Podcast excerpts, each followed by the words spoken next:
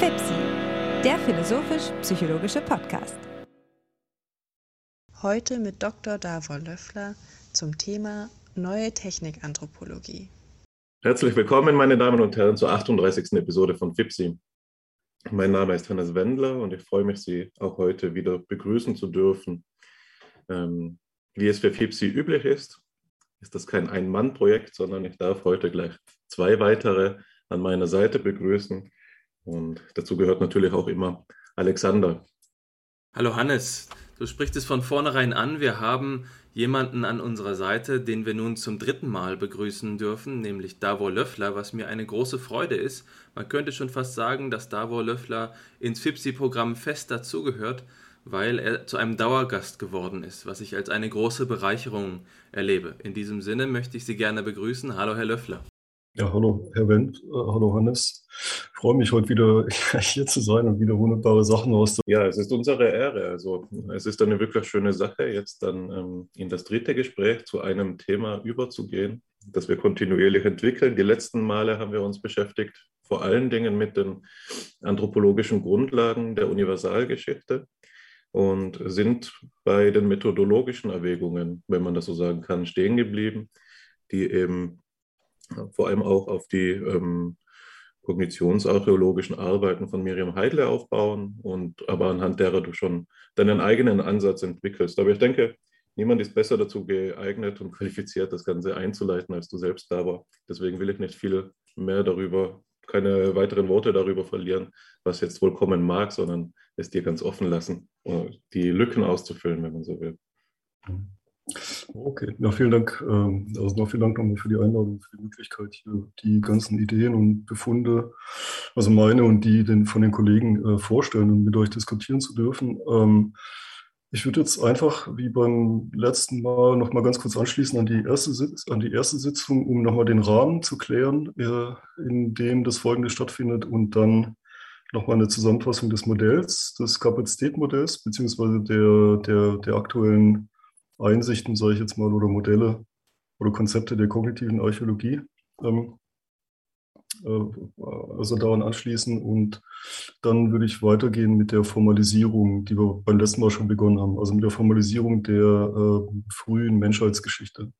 Äh, ist ein bisschen ein provokanter Begriff, dass man die Menschheitsgeschichte formalisieren kann. Ähm, aber ich glaube, ich, ich kann zumindest äh, nach, ich kann zumindest begründen und legitimieren und plausibilisieren, was damit gemeint ist. Also praktisch die, die Idee an sich hat eine Konsistenz, ob die dann wirklich aufgeht. Äh, das ist wieder eine andere, äh, äh, andere Frage und das ist eben genau das, wozu wir heute hier sind oder überhaupt hier sind, um es zu diskutieren.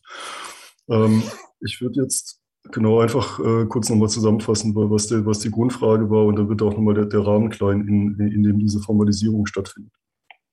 Also wir hatten ja schon in der ersten Sitzung und in der zweiten, also die, äh, die, die Frage ist, die Grundfrage im Hintergrund ist, ob wir uns an der Schwelle der Menschheitsgeschichte befinden, äh, was ja nahegelegt wird durch diese vollkommen einzigartigen Phänomene, die wir haben. Also die, die, der Klimawandel bedeutet, dass eventuell eine Spezies den gesamten Planeten äh, unbewohnbar machen kann. Ja. Also es gab es in der Geschichte in der Form noch nicht. Dann äh, die Informationstechnologie äh, bedeutet, dass äh, Denken aus dem Organismus oder aus dem Körper oder aus dem Geist, wie auch immer, ausgelagert wird. Äh, da kann man natürlich darüber streiten, ob, inwiefern das Denken bedeutet. Der Punkt ist nur der, dass bestimmte Entscheidungsfähigkeiten, die bisher menschlich waren, bestimmte Konklusionsfähigkeiten eben maschinell ähm, repliziert werden können. Und dann drittens Biotechnologie, wieder so eine einmalige Geschichte in der Menschheitsentwicklung. Äh, zum ersten Mal kann ein Organismus sich selbst äh, gestalten, im Prinzip. Ja, ich sage jetzt nicht, dass es äh, technisch heute schon möglich ist oder dass es wünschbar ist oder wie auch immer. der Punkt ist nur, dass es prinzipiell denkbar ist. also, dass ein Organismus auf seine eigenen Gene eingreift. Dann kann man natürlich fragen, inwiefern, inwiefern das eine neue, sag mal, Stufe oder eine neue Grad der Evolution an sich ist nachdem der Mensch also vorher die äh, Nische um sich herum gestaltet hat, beginnt er jetzt sich selbst zu gestalten. Ja, also praktisch die Nischengestaltung greift ein auf seine eigenen Gene. Und das ist doch schon was, was Neues. Und die Frage ist halt eben, wie kann man das genau bestimmen? Ja? Genau. Und dazu gehen wir eben zurück in die Geschichte. und schauen uns die äh, Entwicklung des Menschen an von, ja, also von, von, von, von den frühen äh, Menschenformen äh, bis, bis zur Verhaltensmodernität von ungefähr 40.000 Jahren an. Also wie entwickelt sich der Mensch? Ja. Und dazu gibt es äh, ein schönes Modell ähm, aus der kognitiven Archäologie, das Modell der Erweiterung der kulturellen Kapazitäten, das anhand von Werkzeugen die Kognitionsentwicklung nachvollzieht oder rekonstruiert. Die Grundannahme ist, dass es eine Koevolution gibt. Es ist also nicht irgendwie der Geist äh, als wie auch immer primärer kausaler Faktor die Entwicklung zu setzen oder sowas, äh, ist aber auch nicht die Materie, das heißt also nicht, nicht die Technik oder die, nicht die materielle Kultur und auch nicht die Umwelt äh, als äh, primärer kausaler Faktor äh, zu verstehen, sondern äh, tatsächlich gibt es ein Wechselspiel. Also mal entwickelt sich äh, auf der einen, in der einen Dimension was Neues, sagen wir mal eine neue Fähigkeit, die dann indirekt äh, auf eine andere Dimension, zum Beispiel die materielle, eine, Aus eine, Auswirkung hat, die dann wieder indirekt eine Auswirkung haben kann auf die Umwelt oder äh, wie gesagt wieder auf die Gene. Ja. Das heißt, wir müssen davon ausgehen, dass es so eine Art von Koevolution gibt äh, in, der, in der Entwicklung des Menschen. Ja. Ähm, und die Koevolution von Geist und Technik und Kultur, die erlaubt, dieses Modell äh, zu rekonstruieren. Und zwar anhand der Problemlösungsdistanzen beziehungsweise äh, an der Komplexität von Werkzeugen. Ja. Das hatte ich ja beim letzten Mal schon gesagt. Und ähm, das kann man relativ, ja, sagen wir vergleichsweise einfach machen. Man zeichnet äh, alle Arbeitsschritte und alle Schritte im Gebrauch von einem Werkzeug zeichnet man in ein Diagramm ein. Und an dem Diagramm kann man dann ablesen, äh, ja, wie soll man es ausdrücken, wie, wie man kann dann an dem Diagramm quasi die kognitiven, imaginativen, prospektiven Fähigkeiten des jeweiligen Organismus ablesen, weil man dann ganz genau sehen kann, wie viele Schritte musste, die, musste der Hersteller, also die Person, praktisch denken können und miteinander in Verbindung setzen können. Also wie viele Schritte im Voraus denken, wie viele Schritte im Voraus planen, äh, welche äh, Komponenten werden eingefügt in den Ablauf. Ähm, ja, welche Kooperation war notwendig an welcher Stelle und so weiter. Ja. Genau, und deshalb, äh, deshalb bezeichnen die kognitiven Archäologen eben diese, ähm, diese Diagramme als Kogn Kognigramme. Also sie machen sozusagen die Kognition sichtbar. Ja. Ich meine, da kann man natürlich viel drüber diskutieren und wurde auch viel drüber diskutiert, inwiefern, also inwiefern und was genau man ablesen kann aus diesen Kognigrammen, aber immerhin visualisieren sie oder um es genau zu sein, äh, sie normieren und quantifizieren vorher nicht quantifizierbares ja, und machen es dadurch vergleichbar. Also in anderen Worten, wir haben verschiedene Werkzeugtechniken, verschiedene Werkzeugtypen, ja, die kann man dann normalisieren, äh, in ein Diagramm fassen und dann kann man sie vergleichbar machen. Ja, und dann kann man sehen, äh, ob die, also inwiefern die Komplexität, die im Hintergrund von Produktion und Gebrauch steht, ähm, äh, vergleichbar ist. Genau, sieht man jetzt zum Beispiel hier an dem Beispiel mit dem, äh, mit dem Pfeil und Bogen. Das Kognigramm für die Herstellung von einem Pfeil und Bogen ist äh, ja um Vielfaches, hundertfaches komplizierter äh, und komplexer als äh, das Kognigramm der Herstellung eines einfachen Werkzeugs. Äh, genau, was wir jetzt also auch sehen, ist, dass die Operationsketten sich im Laufe der Kulturevolution erweitern und äh, da kann man sogar noch weitergehen äh, die erweitern sich nicht nur im Laufe der Kulturevolution, sondern natürlich auch in der Geschichte bis heute. Ich weiß es nicht, ob ich letzte Woche da schon mal drauf eingegangen bin, auf das Beispiel mit der Zahnbürste. Ähm, ich frage jetzt einfach mal in die, in die Runde meiner Diskutanten ähm, äh, bei, einer, bei, bei so, die Herstellung von so einer Zahnbürste. Modell 2012 so eine elektrische Zahnbürste. Also was, was glaubt ihr, wie viele Menschen man da braucht dafür? Hatten wir das beim letzten Mal schon? Ich weiß nicht mehr. Wir haben es einmal angedeutet, aber jetzt ist es sozusagen eine ganz andere Frage, wie gut wir uns daran erinnern. Aber ja, meine genau, Schätzung, okay. meine, meine sozusagen, mein Erinnerungsversuch war ungefähr 2000 Schritte. Ja, genau, also 4500 Menschen braucht man, um das Ding zusammenzupassen. Ja gut, äh, umso besser. Also es, äh, worauf es hinausgeht, ist klar, ne, dass praktisch äh, die Fähigkeiten ähm, äh, Menschen zu koordinieren und Arbeitsschritte äh, in einen Zusammenhang zu bringen, die wächst ganz offensichtlich. Ja? Also so im Laufe der Geschichte, so darauf läuft es also hinaus. Ähm, ja, also mein Lieblingsbeispiel ist, wie viele Schritte braucht man, um, um eine Mondlandung zu vollziehen. Ja, das fängt schon an bei der kleinsten Schraube, die man braucht, um die Fabrik zu bauen, die man braucht, um Teile der Fabrik zu bauen, die man braucht, um dann irgendwann Teile für die Rakete zu bauen. Ja, also das ist, äh, kann man schon gar nicht erzählen. Es wäre natürlich mal interessant, das zu quantifizieren, irgendwie zu versuchen. Aber das, das geht schon deshalb nicht, weil ähm, da kommen wir heute noch drauf zurück.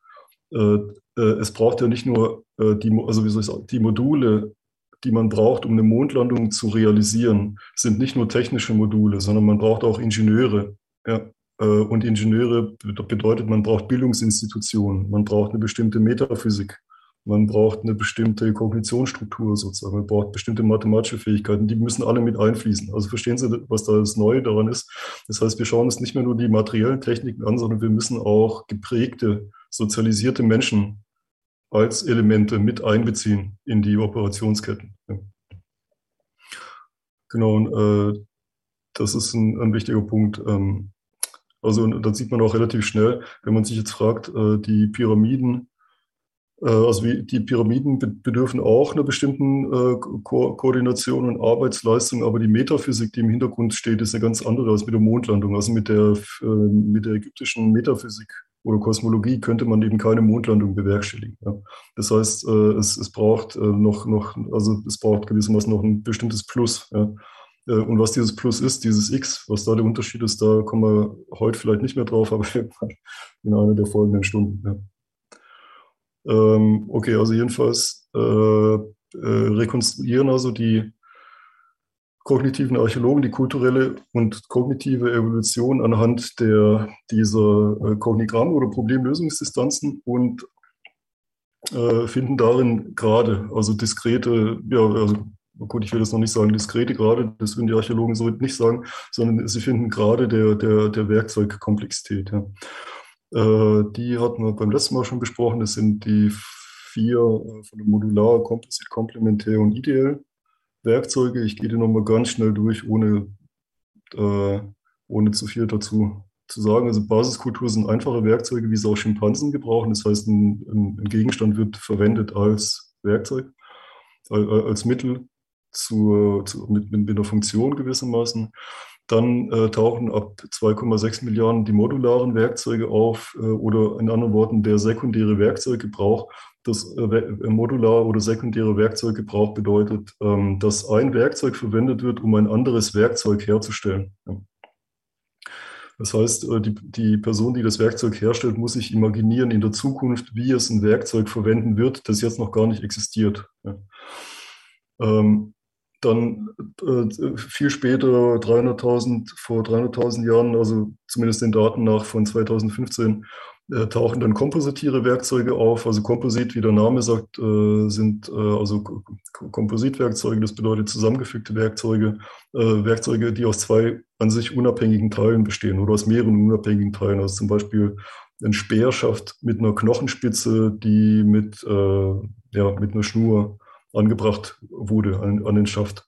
Oder eben ähm, ein Faustkeil, mit einem Griff aus Leder, der mit äh, Harz festgeklebt wurde. Ja.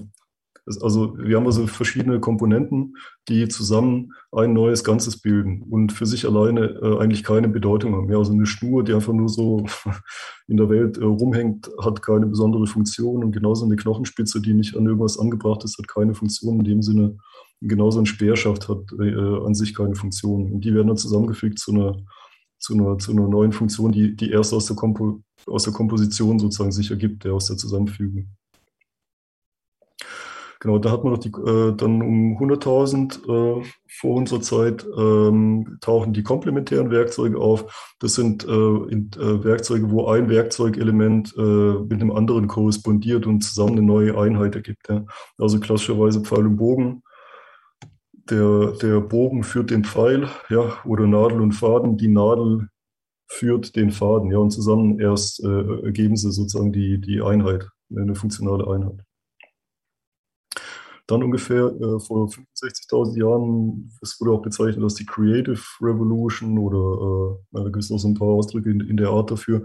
Äh, da taucht dann äh, wieder ein neuer Werkzeugtyp auf oder neuer, oder sagen wir mal genauer, neuer Artefaktetyp nämlich äh, die sogenannten ideellen Werkzeuge oder kognitiven Werkzeuge. Das sind also Figurinen, Höhlenmalereien und Musikinstrumente, äh, die eindeutig ähm, nur einem Zweck dienen, nämlich äh, Wirkungen im Geist zu erzeugen und nicht, nicht in der Natur. Ja, also das heißt, sind Werkzeuge, die dazu da sind, äh, äh, ja, also das Psychische irgendwie zu affizieren. Ähm, genau, und äh, ja, hat man schon gesagt, dazu zählen auch Fallen zum Beispiel, weil die Fallen auch eine Operation mit der Psyche von anderen Lebewesen sind. Ja, also Fallen sind getarnt, äh, man, man, man, man, man, man, man hintergeht oder wie sagt man, man, man überlistet praktisch das Tier, indem man sich in das Tier hineinversetzt und, und ähm, durch seine Augen hindurch sieht, was es sehen kann und was es nicht sehen kann und dann eben die Falle aufbaut. Ja. Ähm, genau. So, das sind die Stufen. Jetzt hat man beim letzten Mal schon gesagt, dass die äh, offensichtlich äh, kumulativ aufeinander aufbauen und äh, dem sogenannten Ratchet-Effekt oder Sperrklinken-Effekt oder Wagenheber-Effekt folgen. Das heißt also, eine Stufe bedingt notwendig die nächste, beziehungsweise umgekehrt. Äh, eine höhere Stufe ist nur denkbar als Durchlaufen der früheren. Es gibt also keine Sprünge. Ja. Äh, was ja schon mal an sich, finde ich, äh, für, für die Philosophie des Geistes und überhaupt doch eine ziemlich, äh, ziemlich bahnbrechende Einsicht ist. Also, dass es nicht einfach so zufällig passiert, sondern und nicht graduell passiert, sondern dass es da ganz offensichtlich äh, Stufen gibt, die notwendig durchlaufen werden müssen, um zu einer bestimmten Fähigkeit zu kommen. Ja. Also, da werden wir heute noch ein bisschen detaillierter drüber sprechen. Jetzt äh, wollte ich hier nochmal eine neue Slide zeigen, die ich beim letzten Mal nicht gezeigt habe, äh, nur um das nochmal zu illustrieren. Äh, nämlich, man kann eben an den Stufen auch die Enzephalisation verfolgen. Äh, und die beginnt eben, also bekanntlich bei Menschen, ne, diese hyperschnelle Gehirnentwicklung, äh, die dann irgendwann exponentiell anstieg, äh, beginnt also mit dem Werkzeuggebrauch. Also in der Sekunde, wo der sekundäre Werkzeuggebrauch beginnt, beginnt der Mensch, sich die Umwelt zu gestalten. Und genau diese Gestaltung der Umwelt bildet eine neue Nische, die wieder gewissermaßen Prämien setzt für eine evolutionäre Veränderung. Und zwar eine sehr schnelle. Ja. Also das heißt, Sozialität wird plötzlich wichtig, also Kooperation, miteinander äh, sich koordinieren und kommunizieren. Äh, die äh, technisch gestaltete Umwelt wird wichtig und hat äh, also neuen Einfluss. Also hier entsteht praktisch ein neuer Selektionsdruck oder, oder ein neues äh, Selektionspremium gewissermaßen. Ja. Und das Interessante jetzt an, an, an, an der ganzen ähm, ja, philosophisch-anthropologisch interessant, da ist, dass die Verhaltensmodernität äh, tatsächlich erst ganz am Ende die, dieser Entwicklung steht. Also praktisch das moderne Gehirn ist eigentlich keine Reaktion auf die Umwelt, sondern es ist eine Reaktion auf eine längst äh, oder eine Adaption oder, oder eine evolutionäre, äh, evolutionäre Konsequenz. Es ist eine, eine evolutionäre Konsequenz von einer schon längst vorher künstlich gewesenen sozialen Umwelt. Ja. Das heißt, der, die Verhaltensmodernität der Homo sapiens, der moderne Mensch, ist sozusagen der, ja, man kann schon sagen, Endpunkt ne, nicht Endpunkt, sondern, sondern äh, die, wie soll man es formulieren, die ähm, eine Reaktion oder eine, ein Resultat ähm, einer vorher schon künstlich gewesenen Umwelt. Ja. Also nicht, nicht der Anfang, ja, sondern das Ende. Und die gesamte Gehirnstruktur kommt da erst ganz, ganz am Ende sozusagen zu sich. Ähm, genau. Und die, was jetzt eben daran auch spannend ist, ist dann, ähm, wenn man sich jetzt nochmal den Ratchet-Effekt vergegenwärtigt, das heißt, wenn man sieht, wie diese, äh, diese, diese Werkzeuge Ratchet, also äh, kumulativ aufeinander aufbauen, dem Ratchet-Effekt folgend aufeinander aufbauen, dann ist eben spannend, äh, darüber nachzudenken, dass eben auch die Gehirnentwicklung, wenn die parallel verläuft, ebenfalls dem Ratchet-Effekt folgt. Ja. Das heißt also, die Entwicklung des Geistes, in anderen Worten, ist regelhaft und nicht zufällig. So. Ähm, so, äh, genau, und jetzt, jetzt wäre auch eine Möglichkeit, wenn Sie, wenn Sie was diskutieren wollen. Ähm, das wäre mir eigentlich gerade recht, auch wenn ich mich ja, ja. noch nicht ganz, ähm, noch nicht ganz ähm, aus dem Fenster lehnen möchte, um jetzt hier diese schöne Kontinuität ihrer Darstellung zu unterbrechen. Aber mir drängt sich die ganze Zeit noch ein philosophisches, philosophisches Hintergrundproblem auf, das mir sehr wichtig zu sein scheint. Und das ist, wenn wir hier jetzt auf Ihre Grafik schauen, ganz unten dieser Begriff Social Information, der ja auch in einer dunklen Farbe gedruckt ist. Und das ist die Frage nach dem epistemischen Anhaltspunkt von organischer, lebendiger Entwicklung schlechthin. Das ist implizit zum Ausdruck gebracht worden, wenn wir sagen, zum Beispiel, ein Gegenstand wird als etwas verwendet, wenn wir von der Basiskultur sprechen. Die andere Formulierung, in der es anklingt, ist der Begriff der Umwelt. Ähm, ich denke, die Grundsatzfrage ist, woran sind die Verhaltensweisen der Organismen und des Menschen orientiert? Ich will das mal so zum Ausdruck bringen. Ähm, man kann sagen, wir äh, haben eine pragmatische Weltsicht, in der wir die Welterschließung des Menschen und die Weltdominierung des Menschen so verstehen, dass er immer im Kontakt mit konkreten Problemen ähm, auseinandergesetzt ist. Oh, das bedeutet zum Beispiel, dass, so wie wir es uns oftmals ja auch aus dem Alltag heraus vorstellen, dass es einfach darum geht, ähm, dass dem Menschen etwas begegnet, sagen wir einfach mal, dort liegt ein Stock oder hier steht ein Baum, da, dort liegt ein Stein und diese Dinge sind es bereits, die aus sich selbst heraus so etwas wie die Möglichkeit des Umgangs mit ihnen ähm, ähm, hervorbringen oder hervortreiben, im Menschen aufkommen lassen. Aber das scheint mir epistemologisch betrachtet doch noch etwas schwieriger zu sein. Also man könnte sagen, der Mensch entwickelt ja seine kognitiven Kapazitäten, genauso wie Sie es gerade dargestellt haben, weiter. Und selbst die einfachsten Dinge, die ihm begegnen, erscheinen dann in einem anderen Licht, in einem anderen Horizont zum Beispiel. Dort, wo wir vielleicht sagen können, dass die frühesten Menschen auf ähm, bestimmte Umweltstimuli so reagiert haben, wie wir es heutzutage auch von höheren Affen kennen, also in einer sehr äh, unmittelbaren, direkten Weise, ist es doch so, dass sich mit dieser Menschheitsentwicklung auch die Beziehung zu den einfachsten Dingen wiederum verändert hat. Das heißt, wenn wir jetzt als Kulturmenschen in den Wald gehen, ist es nicht so, dass wir auf die Ereignisse, die dort ähm, vorkommen, auf die gleiche Weise reagieren würden wie unsere Vorfahren. Und das bringt mich eben an den Punkt zu fragen, wie können wir uns überhaupt ähm, die Beziehung zur unmittelbaren Wirklichkeit vorstellen, sodass wir sagen, dass es sich hier tatsächlich um diesen Ratchet-Effekt handelt, bei dem wir sagen, da ist eigentlich auch noch immer die tiefste Ebene mit enthalten. Ähm, oder würden Sie vielleicht sagen, dass äh, diese Transformation des gesamten epistemischen Apparates auch unsere ähm, unmittelbare Beziehung zur vermeintlichen Wirklichkeit mit umstrukturiert. Das halte ich insbesondere deswegen für wichtig, weil wir ja auf den höchsten Stufen von solchen Beziehungen wie Virtualität oder Symbolik sprechen. Das heißt, die Beziehung zu einfachen Naturereignissen ist gerade für, selbst für primitive Menschen, schon nicht mehr einfach nur eine Frage des, ähm, äh, des leiblichen Bezuges, der unmittelbaren Umweltherausforderungen, äh, des Umweltproblems, sondern dort wirken dann Götter und so fort. Würden Sie mhm. sagen, das ist so etwas wie ein Überbau, unter dem man, wenn man es epistemologisch analysiert, immer noch am Ende so etwas wie eine elementare pragmatische Umweltbeziehung ähm, finden kann? Oder ist der Mensch in seinen, ich sage mal, epistemischen Möglichkeiten vielleicht auch noch auf etwas anderes angewiesen? So etwas wie, das wäre zumindest mein Vorschlag, auf ein ähm, immanenten Kompass, sowas wie ein Relevanzsystem. Etwas, was ihn sich in der Welt orientieren lässt, was die Problemhorizonte ähm, absteckt. Das will ich nur noch mit einem kleinen, mit einem kleinen philosophischen Ausblick illustrieren. Und das ist dieses berühmte Menon-Paradoxon von, von Platon. Platon sagt, wie kann es sein, dass wir etwas finden, etwas Beliebiges finden, ähm, wenn wir äh, es suchen. Und die Idee ist, wenn wir keine Idee davon haben, was wir suchen, dann ist es auch uns unmöglich, es zu identifizieren, selbst wenn es direkt vor unserer Nase ist.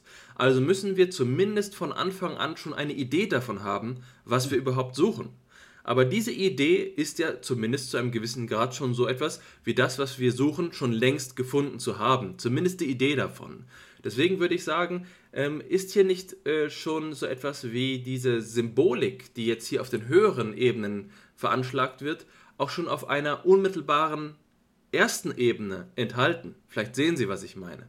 Also mhm. worauf ich zu sprechen kommen will, ist, wie ist die äh, in Ihrem Modell angelegte Beziehung von Lebewesen zu ihrer Welt ursprünglich angelegt? Ist es eine ökologische Beziehung von Handlungen oder gibt es da schon ähm, Relevanzsysteme, die man auch primitiven Lebensformen zusprechen würde. Ja gut, wie viel Zeit haben wir heute? Äh, beziehungsweise, ja gut, äh, ja, da gibt es viel dazu zu sagen. Ähm, vielleicht fange ich jetzt mal äh, so an. Also dieses dualistische Bild, das auf der einen Seite der Geist ist, egal in welchem Lebewesen, auf der anderen Seite die Natur und alle sind so im gleichen, wie Sie gerade sagten, Relevanzsystem, das kann nicht sein. Also äh, das ist ja nicht das ist ja schon relativ ad acta. Ne? also man denkt an Yxgül mit der Wirkwelt und Merkwelt und so. Das heißt, jeder Organismus konstruiert sich so oder so äh, zwangsläufig seine, seine eigenen Relevanzen und Umwelten. Halt, ja. Dafür gibt es auch den Begriff äh, von Heidle, die bezeichnet das als spezifische funktionale Umwelt. Äh, spezifische funktionale Umwelt bedeutet, äh, oder ich illustriere es einfach, der Homo ergaster und ein Löwe leben genau in der gleichen physischen Umwelt, ja, aber nicht in der gleichen spezifischen funktionalen Umwelt, weil der Löwe eben andere Relevanzen in, in seiner Umwelt sieht als der, als der Homo ergaster.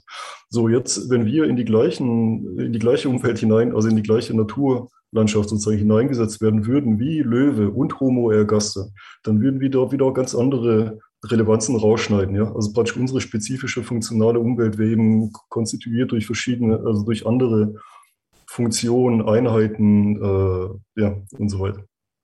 Ich glaube, wir hatten es letzte Woche schon mal mit, dem, äh, äh, mit der Krähe und dem Spatzen, wenn Sie sich erinnern können. Ne? Also die Krähe, äh, der Krähe ist es möglich, die Walnuss äh, in Relation äh, zu den fahrenden Autos und zu der Ampel aufknappen zu lassen. Die sieht sozusagen ein Muster in der Zeit, äh, das, äh, ein Muster, das der Spatz nicht sehen kann. Also zunächst mal, also um das erstmal zu klären. Ähm, äh, jetzt äh, auf die andere Frage, wie, wie sich das verhält mit der ähm, mit, ja, es sind eigentlich drei Fragen. Also ich komme gleich auf die dritte noch zurück. Also zur so, sozialen Information, also man muss halt das Modell verstehen. Ich habe das nicht, nicht gut äh, erklärt bisher, was die damit meinen. Äh, die meinen damit folgendes. Ähm, kulturelle Kapazitäten bedeutet die Kapazität zu kulturellem Verhalten. Und kulturelles Verhalten bedeutet erlerntes Verhalten. Also nicht genetisch angelegt, das sind Triebe oder wie auch immer man früher dazu gesagt hätte, oder Instinkte, sondern alles, was erlernt sein kann. Also zum Beispiel können, können auch Vögel äh, bestimmte Zwitscherlaute lernen. Ne? Also kennt man ja, Vögel, Vögel können lernen. Und, das, äh, und, und diese, diese Art äh, des Lernens äh, von anderen äh, Speziesmitgliedern sozusagen, aber auch von oder Speziesgenossen und Genossinnen und ähm, äh, oder das Lernen aus der Umwelt, das wäre eben die Fähigkeit zu kulturellem Verhalten. Und da gibt es eben verschiedene Grade dieses kulturellen Verhaltens. Und das ist gemeint mit diesen äh, mit, mit diesen Stufen. Ähm, da hat die Heidle und ihre Kollegen, die haben da was kombiniert, ich glaube von Van Scheik oder sowas. Ich habe es gerade nicht mehr genau im Kopf, wer, wer das zunächst entwickelt hat, und die haben es dann weiterentwickelt. Ja. Und äh, was jetzt meinen damit ist folgendes, äh, der menschliche Werkzeuggebrauch selber also der, der frühmenschliche Werkzeuggebrauch, der sekundäre Werkzeuggebrauch ist ja auch nicht genetisch fixiert. Ne? Es, es, steht nirgends in unseren Genen drin, wie man auf den Stein schlagen muss oder überhaupt, dass man auf den Stein schlagen muss, um ihn herzustellen. Verstehen Sie, es kann nicht genetisch fixiert sein, weil man dazu ein Bild bräuchte irgendwie vor sich, äh, wie der Stein beschaffen sein muss, je nachdem, wofür man ihn braucht. Aber das kann nicht sein. Also, also ist nur die Fähigkeit, diese Fähigkeit zu erlangen, genetisch angelegt. Ja? Also so, so ist es gemeint. Ähm, Jetzt, äh, Moment, jetzt zu, dann, dann, zu der Frage, genau, das heißt also praktisch, die, äh, da entsteht dann also eine neue, ein neuer Typ für die Fähigkeit zu kulturellem Verhalten. Ja. Hier kann man dann zum ersten Mal, also praktisch, äh, sagen wir mal, sich in der Zukunft imaginieren, wenn man so weit, äh, wenn man so gespitzt äh, formulieren kann, dass man imaginiert sich, wie man das zukünftige Werkzeug verwenden wird, äh, ohne dass es jetzt schon da ist gewissermaßen. Und das muss man lernen, man muss äh, bestimmte Arbeitsschritte lernen und dazu muss man in der Lage sein. Jetzt bei den Kompositwerkzeugen zum Beispiel, da ist es so, dass man äh, offenbar schon äh, bestimmte höhergradige Abstraktionen miteinander in Beziehung setzen können muss. Also ich muss wissen, wie viel Leder brauche ich. Also jetzt wirklich die Maße. Ja, ich brauche wirklich Maße, was ja schon mal eine Abstraktion ist. Ne? Also man braucht gewissermaßen Maße oder zumindest ein Gefühl dafür. Es müssen keine diskreten Maße sein, es muss ein Gefühl sein. Wie viel Leder brauche ich für den Griff? Wie viel Kleb brauche ich für den Griff? Äh, und dann äh, auch äh, eventuell, wer, wer, wer besorgt mir den Kleber? Ja, vielleicht ist es schon Arbeitsteilung. Also verstehen Sie, das, das ist damit gemeint. Das heißt, wir haben hier eine neue Kapazität zu kulturellem Verhalten. Ja, so, so ist es gemeint. Und so mit jeder Stufe. Ja. Und die soziale Information, die steckt da immer mit drin. Also praktisch die, es geht gar nicht ohne soziale Information, äh, weil wir alle sozial, Social Information ist überhaupt der Beginn kulturellen Verhaltens, weil man muss ja irgendwas lernen. Ja, wenn, wenn jeder nur zufällig irgendwas lernen würde, dann würde es halt in dem Chaos enden. Das heißt also praktisch die Spezies, die, die äh, einzelnen Mitglieder der Spezies müssen vom anderen lernen, vom Gleichartigen gewissermaßen. Ne? Und, und deshalb, deshalb ist eine kulturelle Kapazität. Also die müssen sich mindestens koordinieren, das ist damit gemeint. Ja? Das, das sind schon so Kleinigkeiten wie, dass man dass man lernt, äh, welche, welcher Laut, was weiß ich, zum Beispiel für welche Gefahr, also welche Gefahr signalisiert, ja, solche Dinge halt oder, oder wie auch immer. So. Ähm, genau, das ist also praktisch in anderen Worten, die Umwelt ist immer, ja gut, man muss da natürlich zwischen verschiedenen Tierarten unterscheiden, aber man kann sagen, die Umwelt ist immer schon ähm, äh, vorstrukturiert durch den Bezug auf den anderen der gleichen Spezies gewissermaßen. Verstehen Sie, was ich meine? Das heißt, wir sind nie im reinen Kontakt zur Natur. Äh, erstens wird die spezifische funktionale Umwelt bedingt durch unseren Körper, durch den Organismus. Also zum Beispiel der Mensch sieht bestimmte Frequenzen mit dem Auge und andere sieht er nicht. Ja, oder wir hören bestimmte Frequenzen, andere nicht. Wir riechen bestimmte äh, Stoffe und, und, und, und, bestimmte nicht sozusagen. Das ist der eine. Also der Organismus prägt schon die spezifische funktionale Umwelt. Ähm, dann aber auch der Bezug auf die anderen in der Spezies und was man gelernt hat, wie man, wie man sich mit den anderen koordiniert, das prägt natürlich auch den Bezug auf die, auf die soziale Umwelt. So also kann man es formulieren. Das heißt also, es gibt keine reine Natur in dem Sinne, sondern, sondern immer gewissermaßen Ausschnitte oder Ausstanzungen, ja, die, die jeweils kulturspezifisch und, und individuums- äh, oder ja, also organismusspezifisch sind. Und äh, jetzt äh, noch, äh, aber jetzt muss ich noch einen neuen Punkt eigentlich, äh, ja, das wird man später noch besprechen, also diese Frage, ob es da nicht noch so eine Art von Orientierungssystem gibt, das einem diese Welt dann auch bindet. Ja und die Relevanzen vorgibt. Das ist genau äh, tatsächlich ein, ein, wichtiges, wichtiges Thema, vor allem wenn man dann über spätere Entwicklungen der Geschichte des Menschen spricht. Also ich habe das bezeichnet als den Nexus ja, also ich beziehe mich hier auf äh, Whitehead, aber es ist eigentlich egal, auf wen man sich, kann man auch, also man, kann, man kann auch ein beliebiges anderes Wort dafür setzen. Also ich habe äh, hab Nexus hier jetzt verwendet, weil, ähm, weil äh, bei Whitehead ist es so, er beschreibt damit ähm, ja, den Ausdehnungszusammenhang. Also praktisch äh, alles, was bei uns passiert, also was, wie soll man es ausdrücken, jedes Ereignis, ähm, das einem Menschen als Ereignis erscheint, erscheint in einem Relevanzsystem gewissermaßen und reproduziert gleichzeitig auch das Relevanzsystem. Ja. Also wenn ich jetzt zum Beispiel sage, äh, ja, ich sehe jetzt die Zahlen 5, äh, 7, 15, ja, auch im 28, äh, 34 und 44. Ja. So, das kann jetzt gar nichts bedeuten. Aber wenn ich jetzt sage, das waren die Lottozahlen von gestern, die gewonnen haben, verstehen Sie, plötzlich ist es in einem Relevanzzusammenhang. Äh, plötzlich bedeutet es was. Und dieser, jetzt aber das geht nicht nur um, um diesen konkreten logischen oder sachlichen Relevanzzusammenhang, sondern die Lottozahlen, das Lottospiel bedeutet ja wieder eine bestimmte Metaphysik im Hintergrund, nämlich Wahrscheinlichkeitsrechnung äh, oder auch Auserwähltsein vom Universum, dass man gewonnen hat, beispielsweise, dass man überhaupt Geld hat, ja, dass man, dass man dann Millionär wird oder sowas. Verstehen Sie? Das heißt praktisch, was ich damit sagen möchte, die Zahl selber, die ich gerade genannt habe, in dem, also so, sind so oder so schon kontextuiert, äh, aber im Hintergrund steht nochmal äh, gewissermaßen eine Metaphysik, die die in, in, in einen Relevanzzusammenhang bindet, immer. Ja? Ähm, und ähm, äh, warum? Weil, äh, ja, wie soll ich es ausdrücken, mit, mit der Modularkultur, mit dem Beginn des Werkzeuggebrauchs ähm, ist es so, dass zunehmend äh, die Relevanzen nicht mehr im direkten Körper-Umwelt-Verhältnis auftreten. Also was, was meine ich damit? Äh, wenn, wenn ein Tier Hunger hat, dann hat ein Tier eben Hunger. Also dann ist so ein direktes Umwelt, ich sage, also ich nenne es mal ein direktes, man könnte es vielleicht bezeichnen als direktes Affordance-Verhältnis oder sowas halt, ja. Also der, der Körper hat Hunger und er weiß, was er tun muss, er muss konsumieren um es jetzt mal ganz simpel zu sagen. Ja. Und dann, äh, dann sucht er gewissermaßen die Umwelt ab nach diesen direkten Möglichkeiten, diese, die, die, den Konsum zu realisieren gewissermaßen, findet dann äh, direkte Affordances. Jetzt ist es aber so, dass mit dem Werkzeuggebrauch kommen eben Zwischenschritte dazwischen. Ja, wir haben also diesen Delay of Gratification, wir haben diese äh, äh Abstraktionsschritte. Jetzt gibt es ein Problem. Wie halte ich die Relevanz aufrecht? Über diese Abstraktionsschritte hinweg. Ja.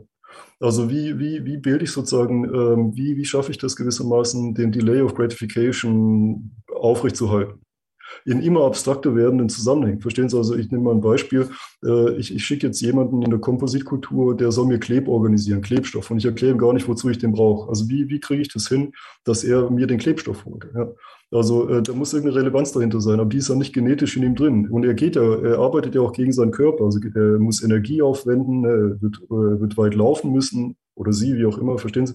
Das heißt, es gibt, äh, äh, soll ich es ausdrücken, um, um jemanden, um jemanden davon zu überzeugen, dass er Klebstoff holt, gibt es keine internen äh, Anschlusspunkte. Ich weiß es nicht, vielleicht gibt es da einen Begriff dafür in, in, in, der Psychologie, sozusagen Punkte, die einen dazu motivieren, was zu tun. Ich weiß nicht, wie, wie man das formulieren soll. Ja.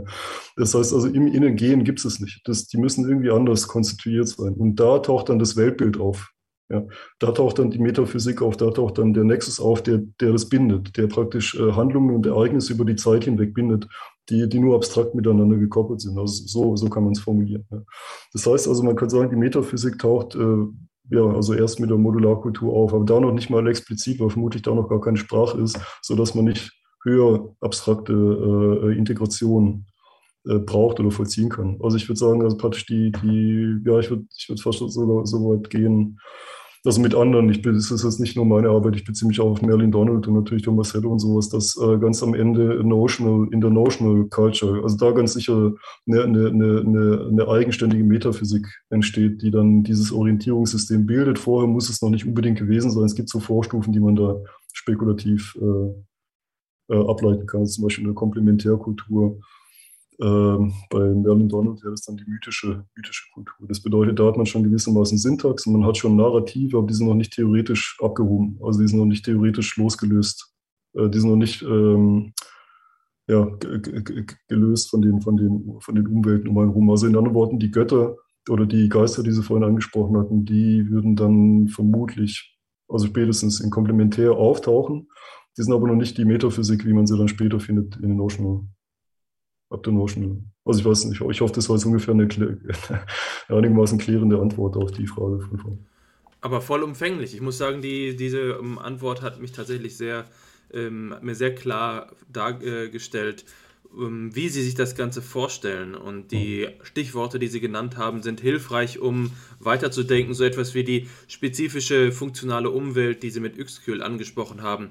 Ich glaube, dass ich das nur noch ergänzen möchte, um eine philosophische Perspektive, die das ganze Problem nochmal in, in seiner Wichtigkeit zum mhm. Vorschein bringen lässt. Und das ist, wenn wir mit Hegel denken, äh, und zwar in der Phänomenologie des Geistes, dann ist gewisserweise die Frage, ich will es mal reformulieren in eigenen Worten, auch wenn ich das ein bisschen verzerre, wie es in einem unmittelbaren Bezug von einem Subjekt zur Welt, zu Objekten überhaupt dazu kommen kann, dass so etwas wie intentionales Handeln, Bewusstsein und so weiter auftreten kann. Also so etwas wie eine Selbstentfaltung des Bewusstseins. Und wenn wir uns jetzt einfach mal einen beliebigen Organismus, sagen wir einfach mal der Einfachheit halber irgendeinen ähm, Hominiden, vor, äh, vor dem Menschen bestehendes Lebewesen, vorstellen, wie es in Konfrontation mit dem in ihm umgebenden Wald oder was auch immer ihn umgibt, äh, steht, was ist hier der Handlungsimpuls, der es auslöst. Und wenn wir das jetzt zum Beispiel so denken wie Maslow mit der Bedürfnispyramide, dann sagen wir, es ist in den Menschen schon so etwas wie ein Drang oder etwas Vergleichbares angelegt. Aber ganz so einfach ist es ja dann doch wieder nicht, dass wir äh, zum Beispiel sagen, ich habe hier den Drang nach Nahrung und jetzt ist mir deswegen schon eine Bildvorstellung gegeben von Essbarem. Und dabei hilft uns eben Hegel zu sagen, gut, wenn wir in so einer ähm, Beziehung, in, eine, in die Anfangsbeziehung der Phänomenologie des Geistes, also das ähm, Meinen und das Haben, ähm, zur Welt treten, dann ist darin auch noch gar keine, kein internationaler Vollzug gesetzt. Also dieser äh, philosophische Ausgangspunkt, wie wir überhaupt auf so etwas wie Zwecke oder Motive kommen, ist gar nicht so einfach. Und deswegen ist diese Idee einer spezifischen funktionalen Umwelt, dem, was Sie jetzt gerade Affordance genannt haben, oder etwas, was die Phänomenologen gerne Sense-Making nennen, also sowas wie Bedeutungsstiftung, ähm, etwas ganz Essentielles, um überhaupt zu verstehen, wie uns unsere Umwelt primitiv gegeben ist. Allein schon der Umstand, dass wir sagen, in einem Wald sind Bäume und Stöcke und so weiter und so fort, das ist schon etwas, was in einem höchsten Maße auf eine Abstraktionsleistung angewiesen ist. Man muss sich also, um in diesen Hominiden hinein, sich hineinzuversetzen, muss man dieses ganzen konzeptuellen Überbau abschälen und sagen, wir wissen nicht, was Bäume sind, wir wissen nicht, was Wälder sind, wir wissen nicht, wer wir sind und so weiter und so fort. Und wie können wir uns aus der Situation heraus erklären, dass überhaupt so etwas wie zweckgerichtetes Verhalten entsteht oder eine Konzeptualisierung der Welt? Und das ist eben der entscheidende Konflikt, zu sagen, wir sagen mit dieser klassischen Drangtheorie oder Triebtheorie, ja, der Mensch wird schon irgendwie anfangen, an beliebigen Dingen herumzuknabbern und dann ergibt sich daraus äh, das sozusagen mit einer gewissen Selbstverständlichkeit. Oder es ist eben so, dass wir, das wäre zum Beispiel eine Position aus der realistischen Phänomenologie, sagen, dass wir nicht in eine chaotische Welt hineingeboren sind, in der äh, beliebigerweise alles als alles äh, aufgefasst werden könnte. Also wir könnten im Wald stehen und uns umschauen und wir haben das Gefühl, wir seien auf einem, ähm, auf einem Berg. Das ist einfach nicht zulässig, es ist in den Sachen nicht angelegt.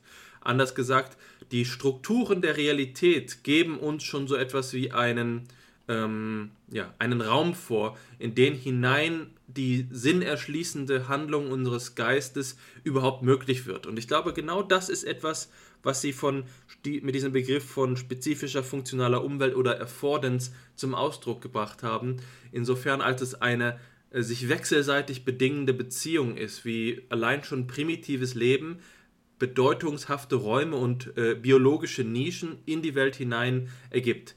Die sind sicherlich höchst instabil am Anfang.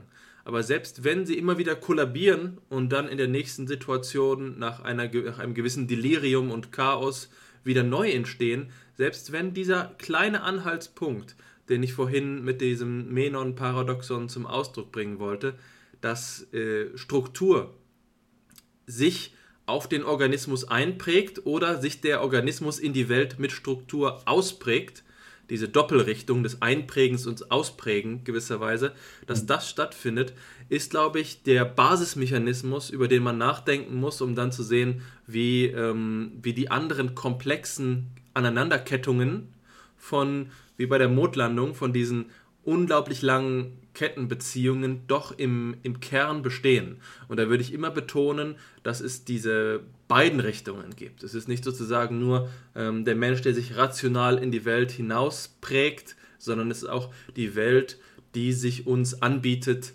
als etwas, was selbst schon gewisse äh, Strukturen ähm, aufweist. Und das ist sicherlich auch zum Beispiel in so Dingen wie früher Mythologie nachzuvollziehen, wenn wir sagen, es gibt Mythologien, die mit den Jahreszeiten verbunden sind. Ja, der Ablauf des Jahres äh, ist dadurch sinnbildlich zum Ausdruck gebracht, dass ähm, äh, jedes Mal wieder in, in der ähm, Göttermythologie ein bestimmter Gott stirbt oder ähm, die, ähm, die, die Göttin bzw. die Halbgöttin in die Unterwelt entführt wird und dann die Pflanzenwelt trauert und so weiter und so fort. Insofern glaube ich, dass hier der Bezugspunkt auch Rhythmen und Regelmäßigkeiten in der Welt sind. Also die Entwicklung, die sich am Menschen vollzieht, in der Regelmäßigkeit, wie Sie sie gerade beschrieben haben, hier auf der, ähm, auf der Grafik, die, entspricht sicherlich auch eine gewisse Regelmäßigkeit der Welt selbst. Äh, das stimmt, genau. Deshalb, es gibt ein ganzes Kapitel 5.3 im Buch, das genau das, äh, die Mustererkennung und Regelmäßigkeit äh, be, be, behandelt, also als Grundlage sozusagen. Also wir, es gibt tatsächlich genau diese Rückwirkung. Es ist auch genau die Regelmäßigkeit, die ich vorhin meinte, mit, na, hier, der, auf die ich vorhin hingedeutet habe, mit nochmal mit der Krähe und dem Spatz. Ne? Also praktisch die, die, die Krähe sieht halt ein Muster, eine Regelhaftigkeit, diese synthetisiert zu einer Einheit, während der Spatz es nicht kann diese, diese, dieses Muster zu, zu einer Einheit äh, zu synthetisieren. Ja. Genau. Ähm, ja, das stimmt. Jetzt gibt es noch ein Problem bei der ganzen Geschichte mit der philosophischen Schematisierung, und zwar ähm, die Modularkultur. Von Modularkultur bis Kompositkultur vergingen 1,5 Millionen Jahre, ohne dass dass äh, besonders signifikant viel passiert. Das heißt, die waren über eine Million Jahre immer im gleichen Relevanzzusammenhang, immer in dem gleichen Intentionalitätsraum. Also stimmt jetzt nicht ganz. Da gab es Entwicklungen, zum Beispiel, was wir heute als Faustkal bezeichnen, ist was anderes. Das ist nämlich diese, äh, das sind Oldovan-Werkzeuge, die zweiseitig behauen werden und symmetrisch behauen sind. Ja? Das sind diese schönen symmetrischen, fast schon wie Kunstwerke, wie Skulpturen aussehenden. Äh, äh, und die kommen erst später, die kommen erst ungefähr bei 1,8 Millionen Jahren. Das ist aber schon eine höhere Stufe äh, als die äh, alten ursprünglichen äh, Steinwerkzeuge, die nur einseitig behauen sind und relativ simpel behauen sind, ja, noch, noch, nicht, noch nicht so weit äh, fortgeschritten sind. Also was man sagen will, es passiert zwar viel dazwischen, aber es sind immerhin 1,5 Millionen Jahre mindestens, äh, für wenn nicht zwei Millionen Jahre, wo nichts passiert und man auf einem bestimmten Intentionslevel stehen bleibt. Ja. Und das kann man dann eben auch ablesen offenbar an der,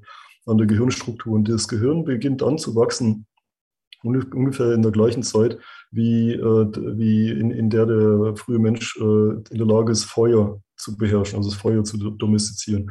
Jetzt gab es da mal die These, dass es daran liegt, dass äh, man mit dem Feuer eben äh, Nahrungsmittel verdaulicher zubereiten kann und dadurch mehr Kalorien zur Verfügung hat und dadurch das Gehirn wachsen kann. Ja, also praktisch. Äh, aber da sind, wir, da sind wir wieder bei genau dem, was Sie gerade ansprechen, bei einem Henne- und Ei-Problem. Ne? War, war das Gehirn schon bereit, Feuer zu verwenden? Also nicht wegzurennen, sondern sich zu kontrollieren. Äh, oder hat, äh, wurde das Feuer zufällig äh, ja, irgendwie verwendet und dann im Laufe der Zeit konnte das Gehirn wachsen. Aber spielt auch keine Rolle. Was ich nur damit sagen will, ist, das stimmt mit diesen Intentionalitäten, das ist tatsächlich, das kann man zu einem philosophischen Problem machen, sage ich jetzt mal. Und das müssten natürlich die Archäologen auch beantworten können, diese Frage. Die, die Empirie, ähm, wie soll ich es ausdrücken, die Empirie hat, hat, hat mehr mehr, mehr, mehr Befunde, als in dieser Schematisierung aufgefangen werden kann. Verstehen Sie, was ich meine? Also praktisch die Empirie zeigt uns mehr Probleme, als, als mit dieser Schematisierung gefunden werden können. Also in anderen Worten, wenn ich jetzt sage, die Intention muss da gewesen sein, vor der Natur, ja, sozusagen vor der, vor der, vor der, vor der, vor der rationalen, ähm, vor der äh, funktionalistischen vor dem, vor dem funktionalistischen Begreifen von Natur sozusagen. Also brauche ich, ich muss irgendwie eine Intention setzen, die dann überhaupt nicht äh, Dinge tun lässt. Dann habe ich damit ein Schema, mit dem ich einige Ereignisse einfassen kann. Äh, die Empirie bietet aber viel mehr Probleme, als, als, als, die, als mit diesem Schema eingefasst werden können. Also zum Beispiel, wie kann es sein, dass 1,5 Millionen Jahre lang alles scheinbar so weit in Ordnung war, dass man sich gar nicht entwickeln musste. Ja? Man konnte ja schon, man konnte ja nachdenken, ja, man konnte schon Werkzeuge bauen, aber man blieb dann genau auf dem Level stehen, auf dem man war. Also Mann, ja, also ich die Kollegen da. Also verstehen Sie, das ist das Problem. Ich will es nicht ausschließen, ich sage nicht, dass es kein Problem ist. Ich sage nur, dass, dass praktisch die, die, die, die ähm, ja, das, das eben nicht nur, äh, ja, das sind nicht nur die, ja, das war die große Frage. Klar, wo kommen die Affordances her? Ne? Wo kommt die Bedeutung her? Wo kommt die Intention her? Wo kommen die Probleme her? Und das eben, also auf was ich jetzt hinausgehen möchte, äh, auf was ich hinaus möchte, ist folgendes. Äh, die, die Modularkultur Menschen äh, hatten offenbar neue, neue Wege, neue, neue Variationen in der Problemlösung und hatten einen gewissen Spielraum, also einen gewissen neuen Spielraum, hatten auch einen gewissen Spielraum für Intentionalität. Aber der selber war begrenzt. Und das ist das Eigenartige. Verstehen Sie, auf was ich hinaus möchte? Das heißt praktisch unter dieser, äh, unter dieser Gehirnstruktur, unter dieser Körperstruktur und äh, in, innerhalb dieser Kultur- und Technikstruktur gab es einen Varianzraum für Intention, ja, aber er blieb über viele, viele hunderttausend Jahre genauso wie es ohne, ohne weit, also ohne, dass die sich bewusst wurden, dass sie den erweitern können oder sowas. Verstehen Sie, was ich meine? Das heißt praktisch, äh, die, die, die, die, die Weite in der Intentionalität auftauchen kann oder Problembewusstsein auftauchen kann, ist offenbar auch vordeterminiert. So, das ist das bisschen, auf was ich hinaus möchte. Ja. Ich weiß nicht, ob das. Aber das Problem ist natürlich äh, nach wie vor nicht geklärt. Ne? Wo, wo, kommt, wo kommt unsere, ich meine, das ist eigentlich die, die ontologische Frage überhaupt, wo kommt unser Weltbezug her? Also warum beziehen wir uns auf etwas und nicht auf nicht etwas sozusagen oder auf genau dieses und nicht auf jenes? Also das ist ja die große große Frage. Ist immer wieder spannend. Ähm, naja, gut, aber da werden wir, glaube ich, im Laufe der nächsten Folgen nochmal drauf zurückkommen müssen. Also nicht müssen, darauf läuft es hinaus, ja. Das ist der. Ja. Ich glaube, dass das tatsächlich hervorragend passt. Ähm, und bevor Sie jetzt weitermachen, würde ich nur noch einen kleinen Punkt ergänzen, der mir gerade mhm. einfällt. Und das ist genau dieser Gedanke, den äh, Sie gerade zum Ausdruck gebracht haben, den findet sich, der findet sich bei Henri Bergson, der ja auch in seiner schöpferischen Evolution darüber spricht. Und ich glaube, das ist tatsächlich ein Modell, das versucht, dem auf die Schliche zu kommen. Also Bergson wendet sich gleichermaßen gegen eine teleologische wie gegen eine mechanizistische Erklärung. Mhm. Das heißt, äh, die Entwicklung der äh, Arten, die, die Entwicklung der Evolution verläuft nicht einfach nur so, dass wir sagen, mit einer gewissen Notwendigkeit ergibt sich aus der zufälligen Kombination von Feuer und Mensch unter bestimmten Situationen dann so etwas wie eine ähm, eine Synthese, die den Kulturfortschritt bedeutet. Und andersrum ist es auch nicht so, dass es einfach ein freier Intellekt sich vorgenommen hat, mit dem Feuer umzugehen, sondern es ist das, was bei ihm dann eben Elan Vital heißt, vielleicht ein sehr mystisches Konstrukt, das man dann gut in Frage stellen kann und was oft in Frage gestellt worden ist, was mit dem Elan Vital jetzt eigentlich gemeint ist, aber die Idee ist zumindest darin enthalten, dass es etwas Drittes sein muss. Und ähm, unter diesen Bedingungen ist es dann allerdings zugleich auch so, dass Bergson sagt, es ist eben so, dass ähm, die Evolution voraussetzungsreich ist und dass wir nicht sagen können, dass das Pantoffeltierchen morgen äh, die, ähm, die Zahnbürste entdeckt. Also es ist immer Komplexität vorausgesetzt. Und ich denke mal, dass wenn wir uns jetzt die Frage stellen, warum diese Modularkultur so lange ähm, Bestand hatte, dass wir verstehen müssen, dass diese Komplexität zu erhalten ja auch eine Kulturtechnik ist. Und ich denke, ähm, unter Umständen ist es so, dass man sagt, man kann nicht zurückfallen, aber der, das bedeutet ja noch lange nicht, dass man darauf mit der gleichen Selbstverständlichkeit wieder aufbauen kann. Ähm, ich würde eher sogar noch behaupten, dass ich mir vorstellen kann, dass ähm, die, äh, die Stabilität einer, einer bestimmten Kulturform zu erhalten, gerade dann, wenn man keine Stabilitätserhaltungsmechanismen hat, äh, ein immenses, eine im, immense voraussetzungsreiche Leistung ist.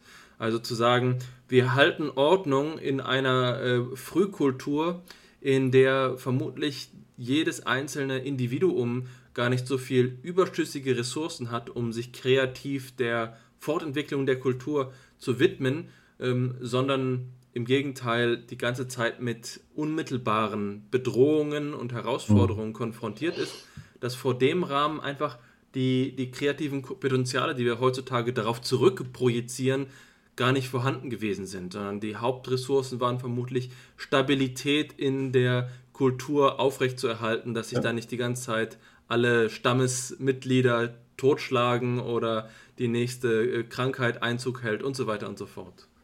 Ja, jetzt bringt es mich auf was ganz Neues, was ich vorher nicht gesehen habe. Jetzt muss ich, möchte ich gleich kurz, äh, entwickle ich jetzt ganz neu. Vermutlich werden die Archäologen sagen, ja, Herr Löffler, Sie sind aber spät dran, aber vielleicht, oder wir alle, aber jetzt äh, schauen wir mal. Mir fällt gerade was ein.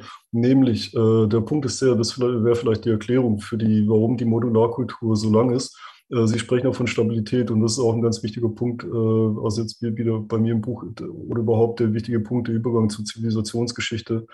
Die Frage ist halt, wie kriegt man äh, Individuen sozusagen in einem Kollektiv kohärent gebunden, ja, weil jeder seine eigenen Vorstellungen hat. Ja, jeder lernt, äh, selbst wenn wir in der Schule genau das Gleiche lernen, lernt ja doch nicht jeder das Gleiche. Ne? Das heißt, man, das heißt, spätere Kulturen äh, haben äh, grundsätzlich das Problem der Dispersion, der Dekohärenz. Ja, man vergisst, man weiß nicht mehr, man, was der andere weiß und so und sowas. Ja. Und das Interessante ist vielleicht tatsächlich, dass in der Modularkultur das noch gar nicht stattfand weil die Modularkultur vielleicht noch gar nicht auf Kooperation angewiesen ist. Weil diese Dinge kann man alle selber erfinden und man kann sie nachahmen. Man braucht aber noch keine höherstufige Kooperation, um sie herzustellen. Also diese, diese Werkzeuge, diese simplen Werkzeuge. Und, und erst in der Kompositkultur taucht dann tatsächlich, ähm, sagen wir mal, eine verteiltere, abstraktere äh, Not, also Kooperation auf, die dann, die dann ganz andere Mechanismen erfordert, die Menschen in Kohärenz zu halten, was vorher vielleicht noch gar nicht der Fall war. Verstehen Sie, auf was ich hinaus möchte? Das heißt, das könnte tatsächlich die Erklärung sein, warum wir so lange in der Modularkultur waren, weil, weil die Techniken zwar Techniken sind, also als Technologien, erlernte Technologien, aber nur nicht angewiesen sind auch tatsächlich auf, auf technische Kooperation, auf abstrakte Kooperation. Äh, und insofern ist es in, dieser Kultur vielleicht sogar noch weniger notwendig, äh, Kohärenz zu stiften, äh, was vielleicht dann auch erklären würde, warum man für die Zeit auch noch keine Symbole findet, also keine, keine Ornamente, keine, also zumindest so, sofern es erhalten ist, ja. Warum die Symbole erst später auftauchen, also mit nach dem Feuer sozusagen, ja. Ich glaube auch, dass die, gerade als Psychologe muss ich natürlich sagen, das ist ähm, Wasser auf meine Mühlen zu sagen, die sozialpsychologische Entwicklung ist hochkomplex. Und ich glaube, wir hatten es schon einmal angesprochen, äh, dieses Phänomen der äh, doppelten Kontingenz, ja, also nicht zu wissen, was der andere mhm. über einen weiß und bei Niklas Luhmann geht es so weit zu sagen, nicht zu wissen, ob der andere überhaupt jemand ist, der wissensfähig ist. Also ich stehe vor einem anderen Tier. Ähm, ich erinnere mich daran, wie ich mit Hannes im Wald spazieren gegangen bin und wir dem Hirsch begegnet sind. Man tritt dem jetzt gegenüber. Man muss sich da jetzt in die Rolle dieses primitiven äh, äh, Humanoiden hineinversetzen. Unter welchen Bedingungen setzt man überhaupt voraus, dass die äh, anderen Speziesmitglieder dazu in der Lage sind, jetzt kommunikationsfähig und so weiter und so fort zu sein? Also das ist hier ähm, vor allen Dingen auf der sozialtechnischen Entwicklungsebene, wie Sie gerade gesagt haben, große Herausforderungen bestanden haben, das kann ich mir sehr gut vorstellen. Und dass vielleicht die Modular- und die Kompositkultur mehr trennt als nur ein technischer Fortschritt, das sehe ich, äh, das scheint mir auch aus Ihren Erläuterungen ganz klar zu sein, dass hier die ähm, Sozialisierung, die Integration von Kollektivität und so weiter ähm, psychologisch keine Trivialität gewesen ist. Das ist uns nicht in die Wege gegeben, dass wir uns nicht ähm, also wie, wie Ego, Egomanen verhalten. Das ist zumindest auch eine These, die, vielleicht kennen Sie die, die haben wir im Rahmen von FIPS ja auch schon angesprochen, die ähm, von Ian McGilchrist vertreten wird.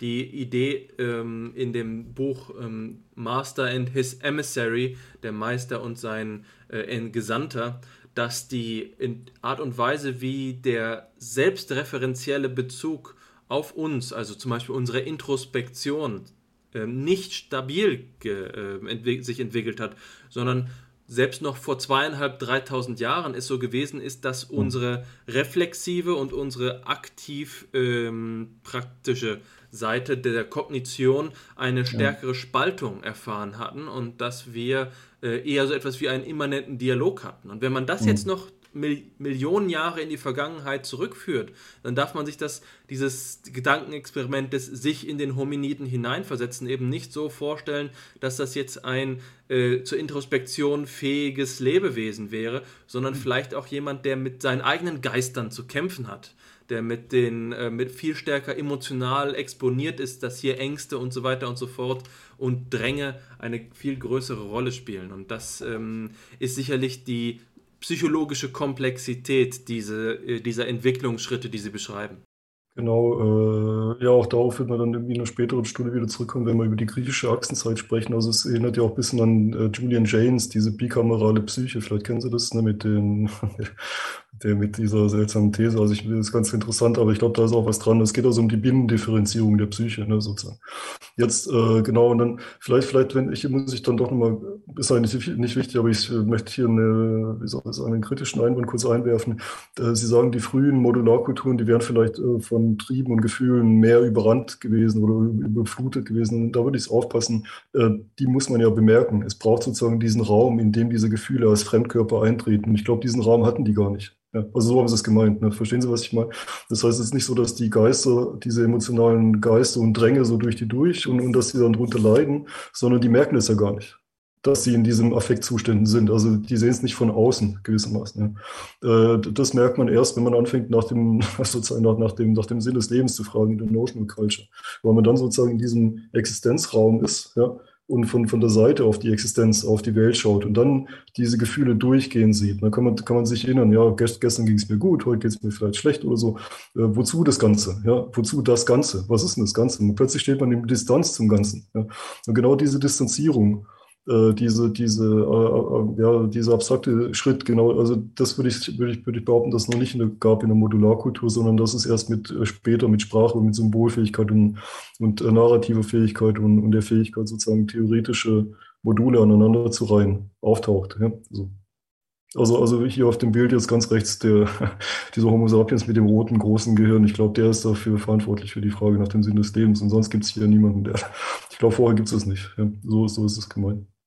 Also mit dem Sinn des Lebens meine ich diese, diese Distanz zu dem Raum der Existenz in sich selbst. Ja, so. Das ist ein gutes Argument, das sehe ich unmittelbar ein, ja. Ähm, es ist sehr schwer, sich da jetzt tatsächlich hineinzuversetzen, wie man in so mhm. einem primitiven Geist leben würde. Das mhm. Gedankenexperiment hat klar seine Grenzen, aber allein deswegen, weil es schon so fremd erscheint, und das ist jetzt ja. sozusagen für Hannes auch das Schlüsselwort, das Fremde, das geht ja jetzt hier auch schon so zum Tierischen über, Ähm, das ist sicherlich die, die äh, Frage, die jetzt hier für qualitative Psychologie irgendwie interessant ist und vor allen Dingen, was sind die Residuen in unserem eigenen Erleben, die Zustände, in denen wir dem vielleicht in irgendeiner Weise ähnlich kommen, ob das ein Trance-Zustand ist, ob das ein Rauschzustand ist oder etwas Vergleichbares. Aber ähm, das Spannende ist eben zu sagen, hier besteht keine Kontinuität der psychischen Konstitution. Ja, teilweise. Okay.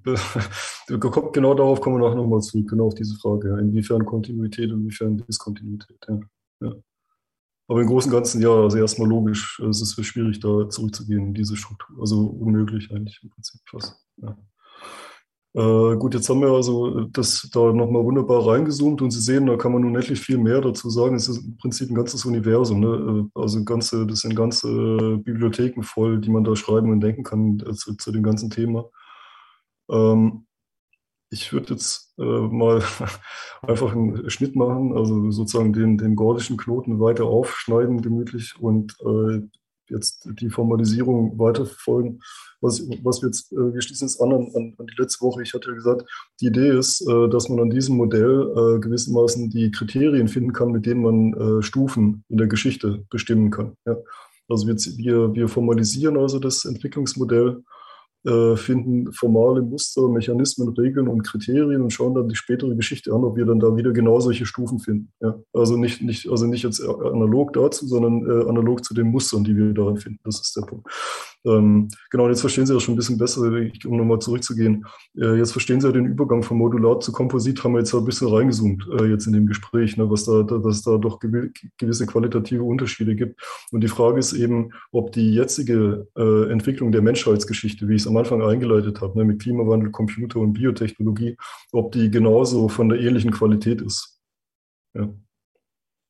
Da kann man sogar fragen, ist es vielleicht sogar die Qualität wie von Basiskultur zu Modularkultur, was, was eine ganz große Änderung wäre, oder ist es sozusagen innerhalb der Zivilisationsgeschichte eine kleinere, eine Mittel, Mittel, Range, Middle Range Zäsur sozusagen, wie von Modular zu Komposit, Komposit oder von Komposit zu Komplementär. Also darauf läuft es hinaus, um jetzt schon mal vorwegzunehmen, äh, wo, woraus es insgesamt hinausgeht.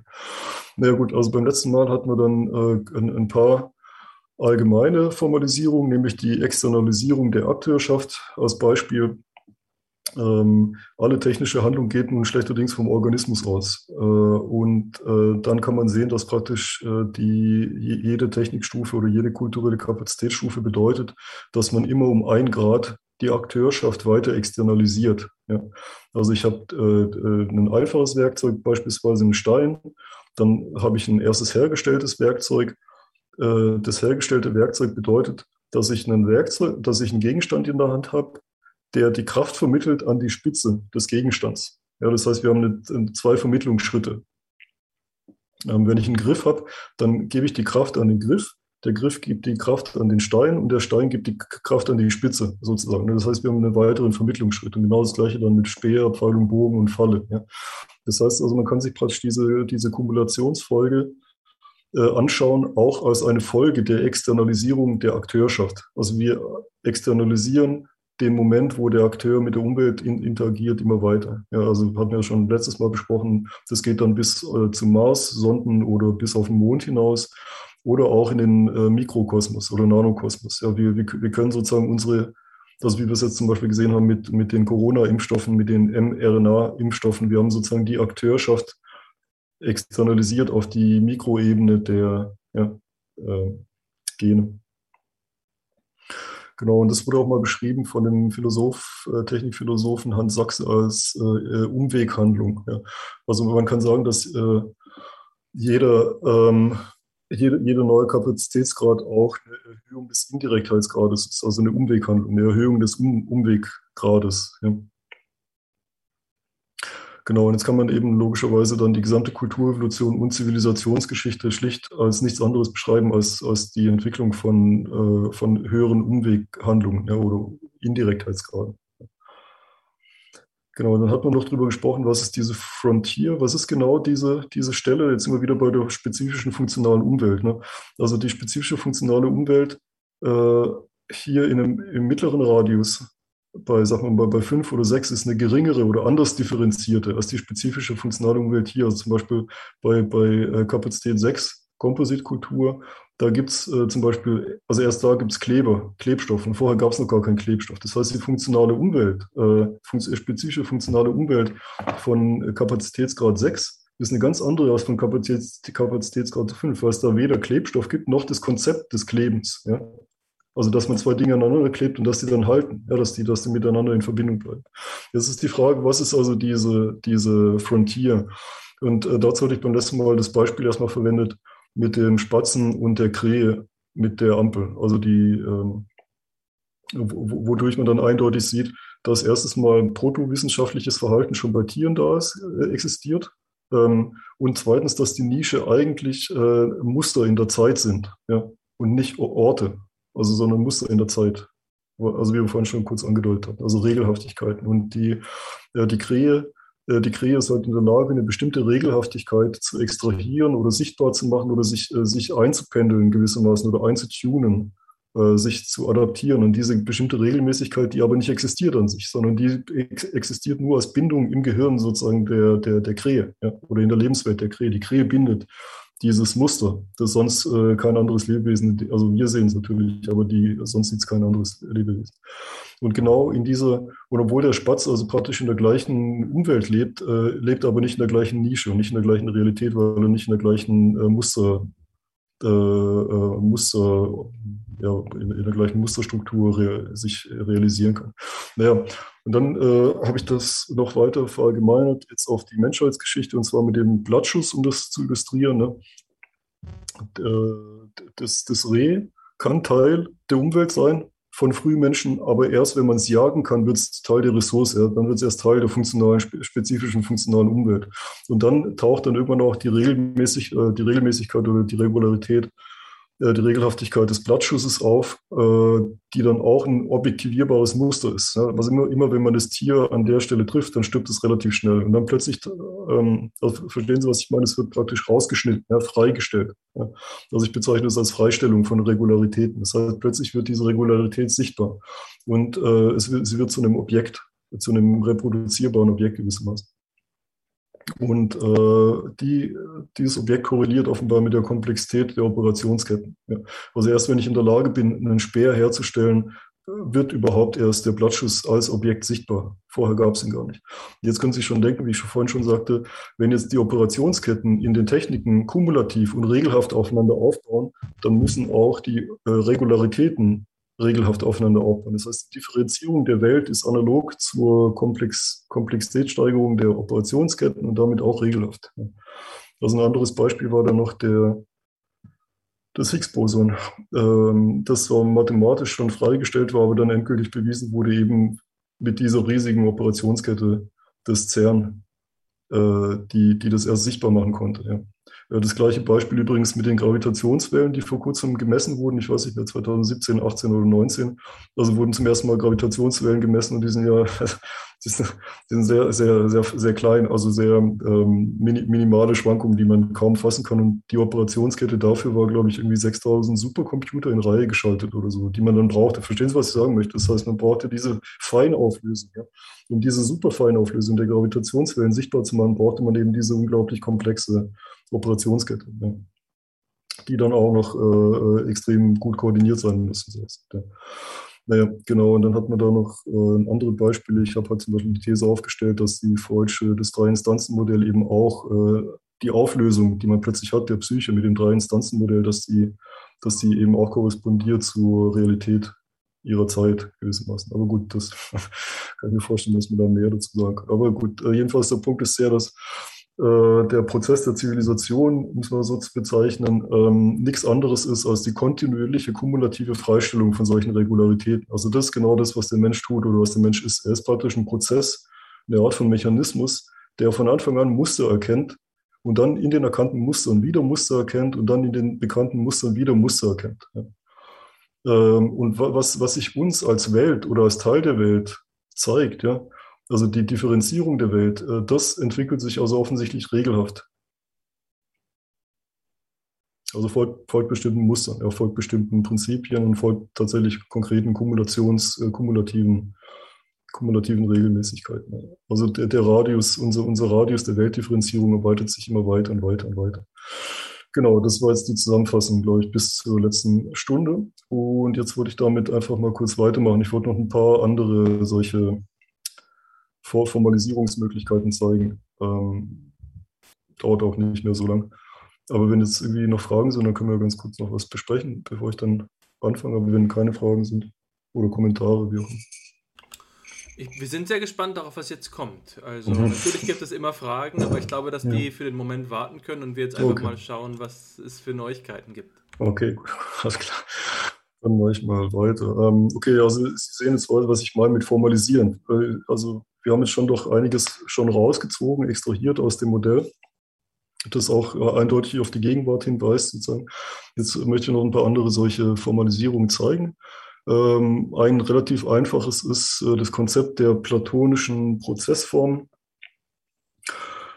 Äh, das ist relativ schnell erklärt. Es behandelt nämlich die Frage, was ist Technologie? Das wäre jetzt also ein bisschen Technik, Philosophie, Technikanthropologie. Ähm, gemeint ist mit platonischen Prozessformen ganz einfach, dass es, ähm, wie jetzt hier in dem Bild zu sehen, äh, dass alle Technologie nicht irgendwie kontingent, nicht graduell, graduell oder irgendwie zufällig oder sowas ist, sondern ähm, tatsächlich äh, die Realisierung von notwendigen logischen Formen. Ja, deshalb platonische Prozessformen. Das kann man noch diskutieren, den Begriff, aber ich lasse jetzt mal so stehen. Das heißt, was meine ich damit? Das ist ganz einfach. Ähm, es ist ziemlich sicher, dass der Becher oder Becherartiges, ja, äh, oder Tassenartiges, wie auch immer, Behälterartiges, mehrmals im Laufe der Geschichte der Menschheit erfunden wurde. Warum? Weil es ganz einfach ist. Äh, sobald ein Organismus mit einer Hand auftaucht und dieser Organismus Flüssigkeiten transportieren möchte, dann gibt es nicht viele Möglichkeiten. Es gibt, um genau zu sein, nur eine Möglichkeit. Es gibt, äh, äh, man muss die, also es gibt zwei. Man kann, man kann ähm, äh, Flüssigkeiten aufsaugen, wie in einen Schwamm. Ja, man kann irgendwie Blätter nehmen und dann irgendwie Flüssigkeiten da reinsaugen oder so. Äh, äh, oder man benutzt eben ein Behältnis. Ganz einfach. Ja, so anders geht es nicht. Wenn man Flüssigkeiten von A nach B transportieren möchte, dann gibt es keine andere Möglichkeit, als die eben äh, wegen der Gravitation und so weiter, ne, weil sonst würde es ja fließen, es würde zerfließen. Man muss die also äh, in, einem, in, in einem Behältnis transportieren. Oder wenn man sie überhaupt speichern möchte, wie auch immer. Das kann schon die Hand sein. Ja? Man kann ja die Hand zu einem, zu einem Kelch formen gewissermaßen. Oder die Hand zu einem, zu einem Behälter formen, wenn man am, am Fluss trinkt oder sowas. Äh, also jedenfalls der Punkt ist der, äh, es gibt keine andere Möglichkeit, als Wasser so zu transportieren. Und in der Sekunde, in der Lebewesen mit Händen auftauchen, dann wird früher oder später auch der Becher erfunden werden. Es geht gar nicht anders. Ja ähm, in der Form oder jener Form. Und das ist gemeint mit platonische, platonische Prozessform. Das heißt, die Becherform die Form des Behälters ist äh, ins Universum, im Universum gewissermaßen eingelagert und wird freigestellt in der Sekunde, in der, in, in der Lebewesen mit Händen auftauchen. Und das gleiche gilt, äh, anderes Beispiel für das Messer. Äh, Messer, also für, für, für das Prinzip des Schneidens. Ja. Also brauche ich jetzt nicht weiter zu erklären. Also entweder man schneidet oder nicht. Ne. Es gibt da keine andere Möglichkeit. Man kann halt Dinge aufreißen, also wenn man etwas aufteilen möchte, also einen Gegenstand in zwei also äh, äh, halbieren möchte, in zwei Teile teilen möchte, dann muss man es eben reißen oder schneiden. Und schneiden ist eigentlich auch ein Reißen, um genau zu sein, wenn man genau, wenn man es analysiert. Also schneiden ist ein Reißen. Das spielt auch keine Rolle. Der Punkt ist der, das Messer ist genauso eine notwendige, logische Prozessform, die halt irgendwann auftaucht. Das gleiche gilt auch für einen Speer, beispielsweise für eine Speerspitze und so. Jetzt äh, gibt es ein schönes Beispiel von äh, Kevin Kelly, dem kalifornischen Technik, ja, sagen wir Theoretiker. Aus europäischer Perspektive ist er vielleicht so ein bisschen zu amerikanisch pragmatisch, aber spielt keine Rolle, weil er ganz viele schöne äh, Beispiele zusammengetragen hat. Und eins davon ist eben hier diese Konvergenz im Werkzeuggebrauch, nämlich äh, die Technologie des äh, Blasrohr, der Blasrohrjagd. Das linke Bild ist von, aus dem Amazonas und das rechte von Borneo. Und dazwischen liegen 15.000 Kilometer. Und die Wahrscheinlichkeit, dass die sich je getroffen haben äh, und sich unterhalten haben über ihre Technik, ist äh, gering, sage ich jetzt mal. Äh, und woran liegt das? Naja, ist ganz einfach. Die Umwelt, nämlich die Hitze im feuchten äh, äh, Dschungel sozusagen, die, die führt dazu, dass man bestimmte Techniken eben notwendig oder, oder sagt man aus Effizienzgründen einfach entwickelt. Das heißt, man hat genau die gleiche Technik, genau die gleiche Armtechnik, die gleiche Blastechnik, die gleiche äh, hier Köchertechnik. Äh, weil sich das einfach innerhalb des Dschungels äh, so einpendelt. Ja. Und äh, solche Konvergenzen gibt es natürlich viele. Man kann die zum Beispiel auch in der Geschichte der Waffe sich anschauen, solche Dinge. Also beispielsweise sehen alle modernen Kampfhubschrauber gleich aus. Warum? Naja, weil sie auf die gleiche Umwelt reagieren. Sie reagieren auf Radar, sie reagieren auf Abwehrraketen und sowas. Das ist also kein Zufall, dass die Russen genau den, gleich, den gleichen Typ äh, Hubschrauber bauen wie die, wie die Europäer oder die Amerikaner, sondern das sind eben Ausdrücke dieses Milieus, ja, dieses technischen Milieus. Das sind also auch platonische Prozessformen. Also jetzt als Beispiel.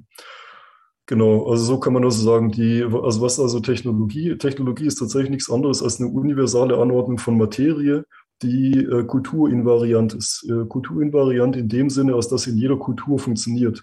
Sie ist nicht abhängig von Semantiken, sie ist nicht abhängig von Konventionen, ja, sondern sie, also wenn, wenn wir äh, mit, der, mit, mit dem Blasrohr jagen wollen, äh, hier in Deutschland, dann können wir das auch tun. Also wir brauchen dafür nicht irgendwie an irgendwelche Götter glauben oder sowas. Es, braucht also keine Semantik oder keine Metaphysik im Hintergrund, äh, um, um, um die, die, konkrete Technik anzuwenden. Ähm, ja, wobei mit der, das mit der Metaphysik streiche jetzt wieder, äh, das wird wieder ein bisschen schwierig, weil umgekehrt, wenn die Stammes, äh, wenn die Leute aus der Stammesgesellschaft, wenn die unsere Technik anwenden wollen, dann brauchen sie unsere Metaphysik, ja? weil, sie, weil sie eben nicht wissen, weil sie in einer anderen Metaphysik drin sind. Also zum Beispiel, wenn man den Bakterien, wenn man beibringen möchte, was, was Bakterien sind, kennen sie nicht, können sie auch gar nicht kennen, weil sie, weil sie nicht wissen, was Mikroskope sind, weil sie diese Mikrowelt nicht kennen. Also das heißt, ähm, in anderen Worten kommen wir nochmal drauf zurück. Man kann sagen, sozusagen von, von der höheren Stufe her nach unten ist es kommensurabel, von der unteren Stufe nach oben ist es inkommensurabel. Also es, äh, die niederen Stufen werden die höheren Komplexitäten nicht einfassen können, die höheren Stufen werden die niederen Komplexitäten einfassen können. Ja. Zu einem bestimmten Grad zumindest, technisch zumindest. Ja. Okay, jetzt äh, äh, worauf es hinausläuft, ist, dass einfach alle Technologien nichts anderes sind als freigestellte Prozessformen. Ja. Ähm, das ist ein Speer. Also ein Speer muss äh, so spitz und so schwer sein, dass er einen anderen äh, Organismus penetrieren kann, dass also durch das Feld durch, durch das Fell durchkommt, durch die Knochen durchkommt. Ja, sonst ist es kein Speer, sonst macht er keinen Sinn. Das heißt, es ergibt sich äh, eine automatisch eine, eine bestimmte Form des Speeres. Und der Speer darf natürlich auch nicht zu schwer sein, weil der Arm ja muss, also der Mensch muss es immer noch werfen können. Und dadurch ergibt sich halt eben auch diese eine universale Form. Und das gleiche gilt auch für einen Pfeil und Bogen beispielsweise, äh, wenn man, wenn man, ähm, wenn man die Energie des Armes extern produzieren möchte, dann bietet sich eben die Bogenform an. Also man, man verwendet dann die Elastizität äh, äh, von, von Holz beispielsweise, um, um, um die Spannungskraft zu verwenden, um den Gegenstand zu beschleunigen. Mhm. Ja, so. Und äh, das gleiche gilt natürlich auch für Musikinstrumente. Äh, also Schall, wir wissen alle, dass Musik Schall ist und Schall sind Wellen äh, in, in, in, in, in einem Medium. Ja ähm, äh, also zum Beispiel in, in, Gasen. Und wenn, wenn, man, äh, wenn man Musik produzieren möchte, dann gibt es eben eine bestimmte Menge an Möglichkeiten, wie man das tun kann. Man muss irgendwie äh, Schallwellen produzieren. Ja. Und die Menge, wie man Schallwellen produziert als Körper, als menschlicher Körper, ist eben begrenzt. Ja. Also Flöten beispielsweise sind äh, genauso eine, eine, platonische Prozessform wie Trommeln. Ja. Und mehr Möglichkeiten gibt es nicht. Also man muss irgendwie am Ende Schallwellen produzieren. Äh, wie man das dann macht, äh, spielt keine Rolle. Es kann auch ein Lautsprecher sein, klar, dann kann man dann Synthesizer anschließen, alle möglichen, äh, alle möglichen ähm, äh, äh, Töne produzieren an sich, aber dass man Töne produziert, das ist eben äh, der platonische Prozess. Genau, und so geht es dann eben weiter in der Geschichte. Ähm, dann hat man, also ein anderes Beispiel für eine klassische platonische Prozessform wäre der Hebel, ja, ähm, auf den man irgendwann, kommen wir noch ganz, ganz viel später zurück. Also der Hebel wenn man etwas hebeln möchte, es geht nicht anders. Also entweder man hebelt es oder hebelt es nicht. Ja, es ist, äh, äh, man überträgt also Kraft über, über die längere Strecke auf eine kürzere. Äh, ich habe ich hab jetzt die genaue Definition von einem Hebel vergessen, aber also man, man verwendet sozusagen die, die Kraft. Ähm, ach, da gibt es mal einen Begriff dafür, habe ich das vergessen. Egal, also Hebel ist, ist eine universale Form, eine Winde beispielsweise, äh, aber auch ein Segelschiff. Ja? Also wenn man, äh, wenn man ähm, ja, also wenn man den Wind verwenden möchte, um zu, um zu, segeln, um einen Gegenstand anzutreiben, dann braucht man eben einfach Segel. Das geht nicht aus. Ähm, genauso mit einer Dampfmaschine auch. Das spielt also gar keine Rolle. Verstehen Sie, ob die Dampfmaschine in Europa erfunden wurde äh, äh, oder, äh, oder äh, sondern also es kommt nicht darauf an, dass die Dampfmaschine in Europa erfunden wurde, sondern sie wurde in Europa einfach nur zuerst erfunden. Diese Form hätte auch woanders erfunden werden können. Es hätten die Chinesen sein können oder zur Not auch noch ein paar tausend oder zehntausend Jahre später in Südamerika. Ist vollkommen egal, weil es eine universelle Form ist. Also wenn man, äh, wenn man äh, Feuer und expandierende Gase verwenden möchte, um, da, äh, um, um Bewegungsenergie abzuleiten, dann gibt es nur die Form der Dampfmaschine. Anders kann es nicht sein. Ähm, genau. Und ja, das, für das Flugzeug gilt bekanntlich das Gleiche. Also es gibt, es gibt ein bestimmtes Problem, nämlich man möchte einen Gegenstand in der Luft halten. Man muss also äh, gegen, man muss also mehr Kraft erzeugen, als die Gravitation erzeugt oder, oder, oder mit, mit der die Gravitation zieht. Und dafür gibt es eben begrenzt, begrenzt viele Möglichkeiten. Man kann sich zum Beispiel eben den Auftrieb äh, zunutze machen. Wenn man sich den Auftrieb zunutze macht, dann kommt immer die gleiche Form dabei raus. Ne? Also, beziehungsweise eine begrenzte Zahl und Form. Okay, das wäre dann jetzt erstmal ein Beispiel für also sehen, was ich damit sagen möchte, ist, dass, dass die Menschheitsgeschichte und auch die frühe Kulturrevolution gar nicht so zufällig ist, wie sie aussieht, sondern äh, ganz im Gegenteil, man sieht halt ganz eindeutig, dass es da so eine Art von Matrix an Möglichkeiten gibt oder einen Phasenraum an Möglichkeiten und dass Kulturen äh, zwar nicht alle Möglichkeiten realisieren, aber gewissermaßen äh, so, sozusagen Pfade bilden, ja, Pfade bilden, die so, so Abtastungspfade, ja, so Suchraumpfade, die sozusagen äh, bestimmte Formen abtasten und andere Formen vielleicht nicht sehen oder sowas. Aber insgesamt kann man sagen, dass es sozusagen einen Phasenraum gibt an, an dem, was möglicherweise insgesamt potenziell abtastbar ist. Ja. Ähm, ja, ich würde vielleicht diese Gelegenheit kurz wahrnehmen für eine Verständniszwischenfrage, wenn ich darf. Ähm, und zwar finde ich diese Idee der Kultur als ähm, ein Abtastungsprozess im Möglichkeitsraum sehr anschaulich und schön. Und ähm, ich finde es eine wirklich ertragreiche Richtung, in die wir uns jetzt hier weiterentwickeln, weil es mich auch nochmal ähm, besser sehen macht, was denn die Einheit deines Denkens nun ist, damals, worauf das Ganze abzielt. Und äh, einen Begriff, den ich als Verständnisfrage ähm, klären muss, ähm, glaube ich, um eben dem Argumentationsgang dann, so wie ich ihn antizipiere, auch nachvollziehen zu können, ist der der platonischen Prozessform. Und zwar ist mir hier, ähm, ich will es anhand eines Beispiels tun, weil mir ähm, hier die Idee kam, ähm, dass es doch auch so etwas wie ein Nebeneinander von Technologien gibt, nicht wahr? Ähm, also und wenn du sagst, es gibt eben für bestimmte Aufgaben begrenzt viele Möglichkeiten, die so etwas eben wie einen Phasenraum oder eine Matrix bilden, und dann Beispiele nennst wie die Schale oder das Messer, die ja auch heute in der Kultur noch bestehen. Also wir haben zugleich einen Computer im Arbeitszimmer und eine, ein Messer in der Küche. Und beide sind sozusagen Technologien von unterschiedlicher kultureller Kapazität, aber jetzt in der Zeit parallel. Mein Lieblingsbeispiel, woran ich im Alltag immer wieder mal ähm, verwundere, im gleichen Zusammenhang ist das Fahrrad in der Großstadt. So diese Idee von so einem Low-Tech-Instrument, das trotzdem bis zum heutigen Tag eben für gewisse Bewegungsabsichten ähm, das effektivste einfach ist, ist äh, doch etwas, äh, an dem man auch aufmerken kann. Und jetzt ist meine Frage die folgende. Was machen wir aus diesem Nebeneinander der kulturellen Kapazitäten, also in der Zeit?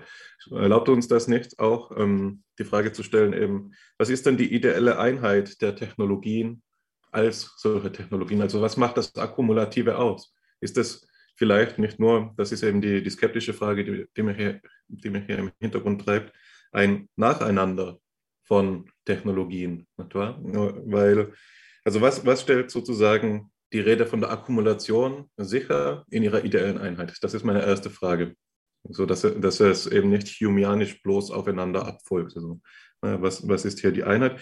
Und die zweite Frage, an der ich glaube, ich verständlich machen, noch besser verständlich machen kann, warum mich diese Frage umtreibt, ist eben die Frage, die ich glaube ich auch in den früheren zwei äh, Episoden schon gestellt habe und ich wahrscheinlich immer wieder stellen werde. Äh, die betrifft das Verhältnis von Stufe und Übergang. Nicht? Dein, dein ähm, Zauberwort, äh, um das zu lösen, ist die Idee, äh, ist das Wort der Rekursion, die mhm. verschiedenen kulturellen Kapazitäten bauen aufeinander auf ähm, und gehen ineinander durch rekursive Anwendung aus sich selbst über. Aber ist das denn immer auf eine gleiche Art und Weise äh, der Fall? Und da hast du ein, ein, an einer Stelle eben gesagt, der Unterschied zwischen Basiskultur und Modularkultur ist größer, als der zwischen Komposit- und Komplementärkultur. Und das äh, ist für mich ein Schlüsselwort und äh, eine Schlüsselidee gewesen, um mich zu fragen, wie ist es denn nun mit dem Übergang von ähm, komplementär zu ähm, ideal, ideeller kultureller Kapazität? Ist das wirklich nur eine Rekursion, eine Selbstanwendung oder ist die Erschließung des Geistigen als Anwendungsbereich für Technik nicht so etwas, das für sich stehen müsste? Also was stellt auch hier die ideale Einheit dieser technologischen ähm, Akkumulation sicher? Okay. Genau, also das wäre, wär, ich glaube, die Frage, um, eine, um sie ein letztes Mal zu reformulieren, könnte darauf hinauslaufen, auf die Frage danach, ob es so etwas gibt wie eine platonische Prozessform, die das Gesamt der Technologie umreißt. Ja. Mhm, okay, okay. Gut, die letzte Frage, da muss ich jetzt nochmal drüber nachdenken, für diese ganz, diese ganz große Frage. Lass mich mal rückwärts gehen kurz. Ähm, und zwar, die, das stimmt, also vollkommen richtig, nämlich mit der ideellen Kultur. Wo du sagst, dass da nochmal ein größerer Unterschied eigentlich gesehen werden müsste. Äh, tatsächlich beginnt da die Zivilisationsgeschichte. Also praktisch mit der Modularkultur beginnt Kulturevolution und mit äh, ideeller Kultur beginnt Zivilisationsgeschichte und da beginnt der Homo sapiens und da passiert tatsächlich was Neues. Also, also das sehe ich aus, oder ist da eine neue Stufe, dass es auch von einer besonderen Wichtigkeit ist, gewissermaßen. Also alles vorher äh, waren, also man kann sagen, wie soll man es formulieren? Äh, also Basiskultur ist 0, Modularkultur wäre 1.1 1.2, 1.3 ne? und dann äh, mit, mit, äh, mit der, mit der äh, ideellen Kultur würde dann 2.0 wieder anfangen, also würde was Neues anfangen. Äh, aber da kommen wir noch drauf zurück. Genauso wie wir auf die Rekursionen zurückkommen, die ich gleich jetzt noch einführen wollte, eigentlich in den nächsten fünf bis zehn Minuten. Das heißt, äh, die Rekursionsfrage würde ich erstmal weglassen, aber ich sage noch mal was ganz kurz zu den Schichten. Äh, okay, zu, den, zu, den, zu, den, zu der Frage mit der mit der Gleichzeitigkeit des Ungleichzeitigen, wenn, wenn man so möchte, wieder mit den verschiedenen Kapazitätsstufen, die so miteinander, äh, also dass wir heute zum Beispiel das Rad verwenden. Naja, der Punkt ist der, was bedeutet also Kumulation letztlich? Äh, äh, ein kleines Beispiel. niemand von uns verwendet heute Streitwagen. Also ich weiß nicht, vielleicht tut ihr im Garten im Clinch mit dem Nachbarn, ich weiß nicht wer, oder was auch immer ihr damit macht. Aber es gibt keine Streitwegen heutzutage. Ähm, aber der Punkt ist der, dass das Prinzip ja noch weiterhin existiert, im Panzer zum Beispiel. Ja. Äh, und jederzeit der Streitwagen ähm, ähm, äh, gebaut werden könnte. Ja. Das heißt, Kumulation bedeutet nicht, dass wir zu einem Zeitpunkt alle Techniken immer vorliegen haben, sozusagen, sondern, sondern es bedeutet, dass wir die Funktionen vorliegen haben. Das bedeutet aber auch, äh, gleichzeitig heißt es aber auch, dass man Techniken wieder vergessen kann. Äh, die, ähm, also ich würde, ich würde so sagen, also heute haben wir ja praktisch, äh, sagen wir mal, äh, unendlich viele Ingenieure, wir haben das mechanistische Weltbild, wir haben mechanische äh, Lehrbücher zuhauf. Das ist ziemlich unmöglich, dass es heute irgendwas gibt, was, was, dass es irgendeine Technik gab in der Geschichte, die wir nicht kennen könnten, theoretisch. Verstehen Sie, was ich meine? Also sagen wir mal, irgendeine Ledergerbtechnik in China zum, zum Herstellen bestimmter Schuhe oder sowas halt, ja. Kann jetzt vergessen worden sein in unserer Kultur. Vielleicht gab es sie mal, vielleicht vor im Mittelalter noch wusste man davon und heute hat man schon wieder vergessen. Es gibt ja Techniken, die man wieder vergisst. Aber was ich nur sagen will, ist, ist prinzipiell könnten wir die rekonstruieren. Ja, prinzipiell können wir draufkommen. Das ist nicht irgendwie so ein Geheimnis, ja, weil, weil, weil, die, weil die Komplexität ja relativ gering ist.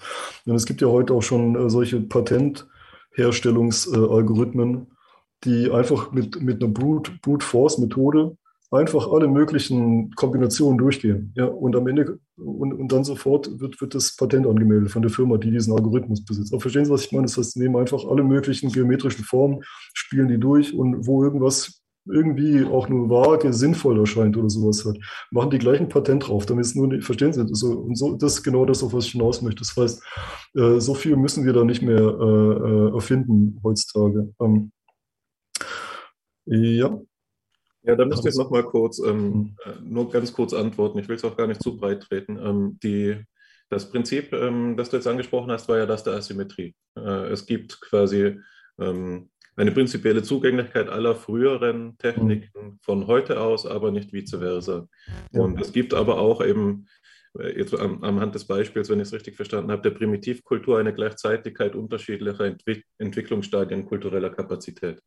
Also es, ähm, wenn, sagen wir, ja, irgendein ein Naturvolk in Papua-Neuguinea mhm. jetzt Flugzeug fliegen lernen will, dann müssen sie erst ähm, verschiedene andere ähm, technologische Kapazitäten nachholen, die bei uns schon vorliegen. um dann diese Kulturerrungenschaft Europas, sage ich jetzt mal, eben mitzuverwenden. Aber vice versa können wir jederzeit das Blasrohr einfach bauen, weil wir, sagen wir, und das wäre jetzt die Frage zurück, eine Einsicht in, in die technologischen Prinzipien haben, die das leitet. Also mhm. Asymmetrie resultiert sozusagen aus ja. so etwas wie eine Akkumulation auch der platonischen Prozessformen, wenn ich es äh, richtig verstehe. Genau. genau. Ähm, ja gut, dann verstehe ich das schon mal. Ähm, jetzt wäre aber meine, meine Rückfrage die mit Max Scheler. Bei Max Scheler gibt es die Idee der Kooperation. Ähm, und äh, dort ist die Idee die, dass wir, dass Geschichte nicht so verläuft, zumindest nicht die Geschichte des Geistes, dass sie akkumulativ aufeinander aufbaut, sondern dass sie komplementär voneinander abhängig ist. Also sein Bild ist das, dass wir nicht auf den Schultern von Riesen stehen und einfach weiterdenken dort, wo die früheren eben aufgehört haben, weil sie verstorben sind, sondern dass wir in unserem Denken inhaltlich abhängig sind davon, dass diese Perspektiven ähm, von uns selbst nicht geleistet werden können. Also äh, da wäre die Idee die, dass Kant beispielsweise etwas gesehen hat aus dem Horizont seiner Zeit, das für uns prinzipiell nicht mehr sichtbar ist durch den Fortschritt der Zeit. Und dass das gerade den Wert der Kantischen Philosophie ausmacht, dass wir ihn neu lesen müssen und mit ihm mitdenken können, eben indem wir seine Perspektive mitvollziehen. Aber es geht nicht einfach so, dass die Philosophie fortgeschritten ist und alles, was Kant gedacht hat, selbstverständlich ist, einfach ableitbar ist aus dem gegenwärtigen Wissensstand. Und jetzt frage ich mich, ob es in der Technologie vielleicht ähm, eine Analogie geben könnte oder wie sich diese zwei Bilder zueinander verhalten, weil dort scheint es ja doch so zu sein, dass wir zumindest die Produkte funktional äquivalent herstellen können, dass es keine kritischen Phasen der Geschichte gibt, in denen gewisse technologische Entdeckungen möglich sind und solche, in denen das nicht möglich ist. Ne? So die, die einzige, der einzige Constraint, der mir einfallen würde für Technologie, wären Ressourcen. Jetzt gerade ist die Zeit, in der wir viel mit Erdöl äh, Errungenschaften experimentieren können und bald vielleicht nicht mehr. Aber es scheint da nicht so einen personalistischen Faktor zu geben. Also man könnte sagen, Da Vinci war vielleicht ein technologisches Genie und hat viel erfunden, aber heute könnte das ähm, ja, jeder Hobbyhandwerker nachbauen. Hm, okay, jetzt habe ich vielleicht verloren, äh, sozusagen den, den, den, den Sinn oder den Faden dieser Frage, was man mit Da Vinci, was mich am Ende verwirrt. Ähm, ja, ähm, naja, also der Faden wäre gewesen, ähm, ja. quasi, ob es die kritische Phase in der technologischen Entwicklung, ob es die gibt, so wie es sie ähm, in der Geistesentwicklung vielleicht geben könnte. Die, ist, die Uneinholbarkeit einer Perspektive, sagen wir so. Die Uneinholbarkeit einer Perspektive, sagst du. Ja. Äh, eine Kriti das muss mir nochmal erläutern mit der kritischen Phase, damit ich das verstehe. Was ist? Mhm. Also die Idee ist, glaube ich, die, es ist eben eine, eine schwierige Analogie, ähm, wie, wie weit wir diese, also ob die Asymmetrie das richtige Bild ist, um die Entwicklung des Geistes im Ganzen zu beschreiben die Herausforderung. Okay, okay, okay, okay, okay. Ja. Ähm, ja, also zunächst mal, deshalb meinte ich ja vorhin, es gibt ja verschiedene sozusagen äh, Durchsuchpfade äh, gewissermaßen, die verschiedene Kulturen durchlaufen. Also die, die Griechen durchlaufen vor 2000, 3000 Jahren einen anderen Suchpfad als die Chinesen oder die Inder, als Beispiel jetzt, ja, und stellen da andere Technologien frei. Das heißt, äh, in, in, in je, zu jedem Zeitpunkt ist nicht jeder Kultur jede Technologie zu handen. Falls das schon mal was hilft als Antwort darauf. Also praktisch, das ist nicht so, dass praktisch immer zu jeder Zeit alles, alles vorhanden ist. Ich sage nur, dass mit der, in der Moderne, mit dem mechanistischen Weltbild, spätestens mit der, mit der geplanten intentionalen Wissenschaft, sagen wir mal ab 1800 oder so, ja, äh, das sei da, also in der, wo, wo, systematisch nach Formen gesucht wird, äh, prinzipiell alles abgebildet werden kann, was es vorher gab. Sowas, so ist es gemeint. Ich weiß jetzt nicht, ob das schon mal hilft als, als Frage auf die, auf die, als Antwort auf die Frage. Ja. Ich würde gerne in dieses Gespräch mit einsteigen, weil es mich auch beschäftigt. Äh, vielleicht kann meine Perspektive auch nochmal dabei helfen, die Frage, die Hannes gerade gestellt hat, mhm. zu ähm, leichter zugänglich zu machen. Ja, bitte. Im Prinzip muss ich sagen, dass mir diese Idee der platonischen Prozessform sehr sympathisch ist. Aber als kritischer Geist liegt es mir nahe, das immer zu korroborieren, indem ich ähm, mir frage, was sind die Alternativen? Wie könnte, was wäre denn eigentlich eine Form, die Welt zu erklären, die keine Ordnung annimmt, die so etwas wie Zufall ergibt. Und da habe ich erst einmal gezögert und dachte mir, na gut, das könnte ähm, jetzt ja platonisch als etwas, als einen ähm, idealistischen Unterbau der Welt verstanden werden und dann wäre die Alternative, die erste Alternative erstmal so etwas wie ein harter Materialismus. Aber dann ist mir noch etwas anderes eingefallen und das wäre jetzt vielleicht etwas, was ähm, mit Hannes Idee konvergiert. Und das ist die Beziehung zwischen Universalismus und Historismus. Die Idee des Historismus ist in der Geschichtswissenschaft ja etwas, was wir zum Beispiel von Leopold von Ranke kennen ähm, und dann später weiterentwickelt worden ist, aber was aber auch schon vorher angelegt ist, zum Beispiel bei Rousseau. Und es besteht im Kern darin zu sagen, dass ähm, die historischen Ereignisse jeweils individuell sind. Und das hat damit zu tun, das kann man jetzt auf verschiedene Weise erklären. Entweder dass sie epistemisch individuell sind und die Menschen die Situation nie vollständig rekonstruieren können, aus denen etwas entstanden ist, oder dass sie tatsächlich ontologisch individuell sind. Und das, diese, diese ontologische Individualität, die könnten wir, glaube ich, zu einem gewissen Grad auch ähm, innerhalb von einer, ähm, äh, einer Umwelttheorie, für die könnten wir argumentieren. Und da habe ich mir einfach mal die Frage gestellt, wie viele Umwelten gibt es denn? Wir haben jetzt gesagt, es hängt von Umweltbedingungen ab, dass in Papua-Neuguinea und auf Borneo ähm, die, die äh, Schusswaffe, die, ähm, die, das Blasrohr dort jeweils identisch entwickelt worden sind. Und dann könnte man sagen, das setzt doch zu einem gewissen Grad zumindest erstmal formal voraus, dass die Umwelten vergleichbar sind.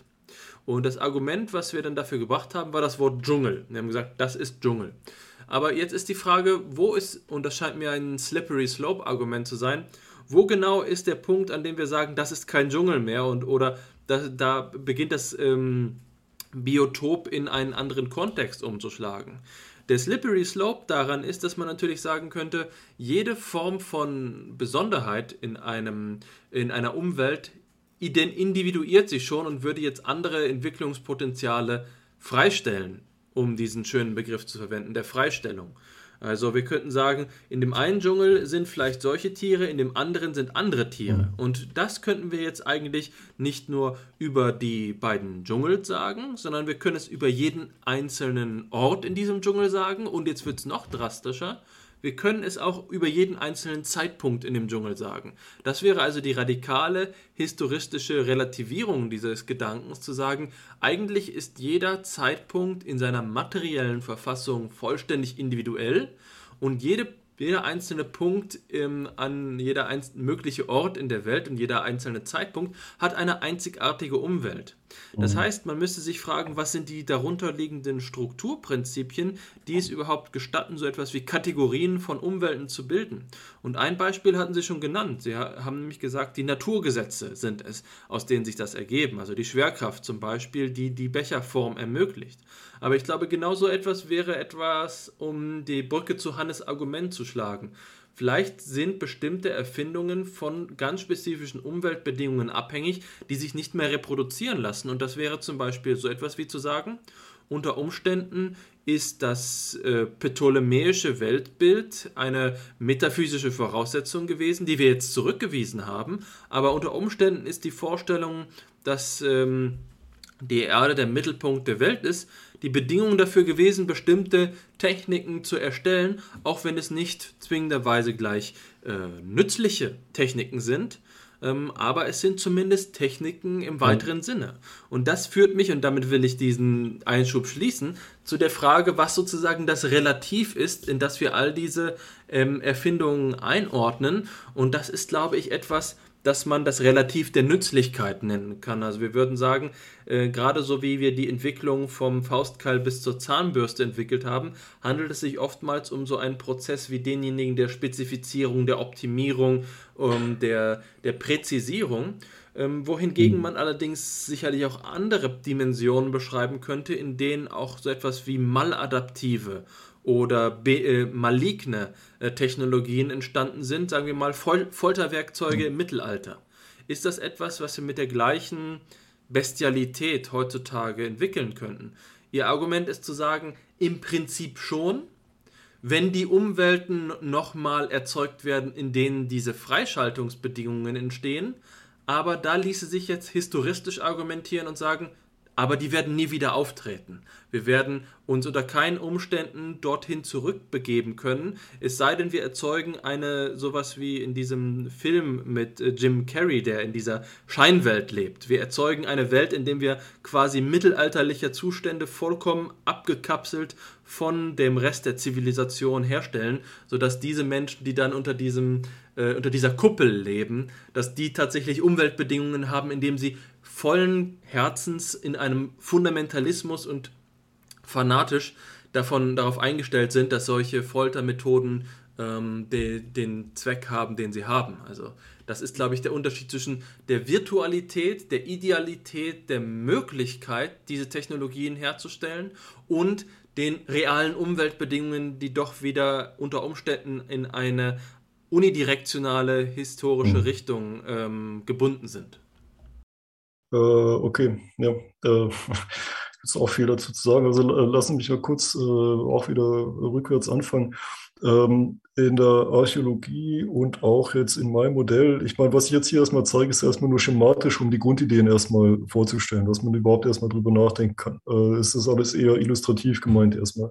Ähm, es gibt äh, neben diesem Kumulationsprozess, also der in, normalerweise mit dem Ratchet-Effekt bezeichnet wird, ne, da steckt ja eine gewisse Linearität mit drin und eine gewisse Einsinnigkeit und Monolithik gewissermaßen, also die gesamte Technologie.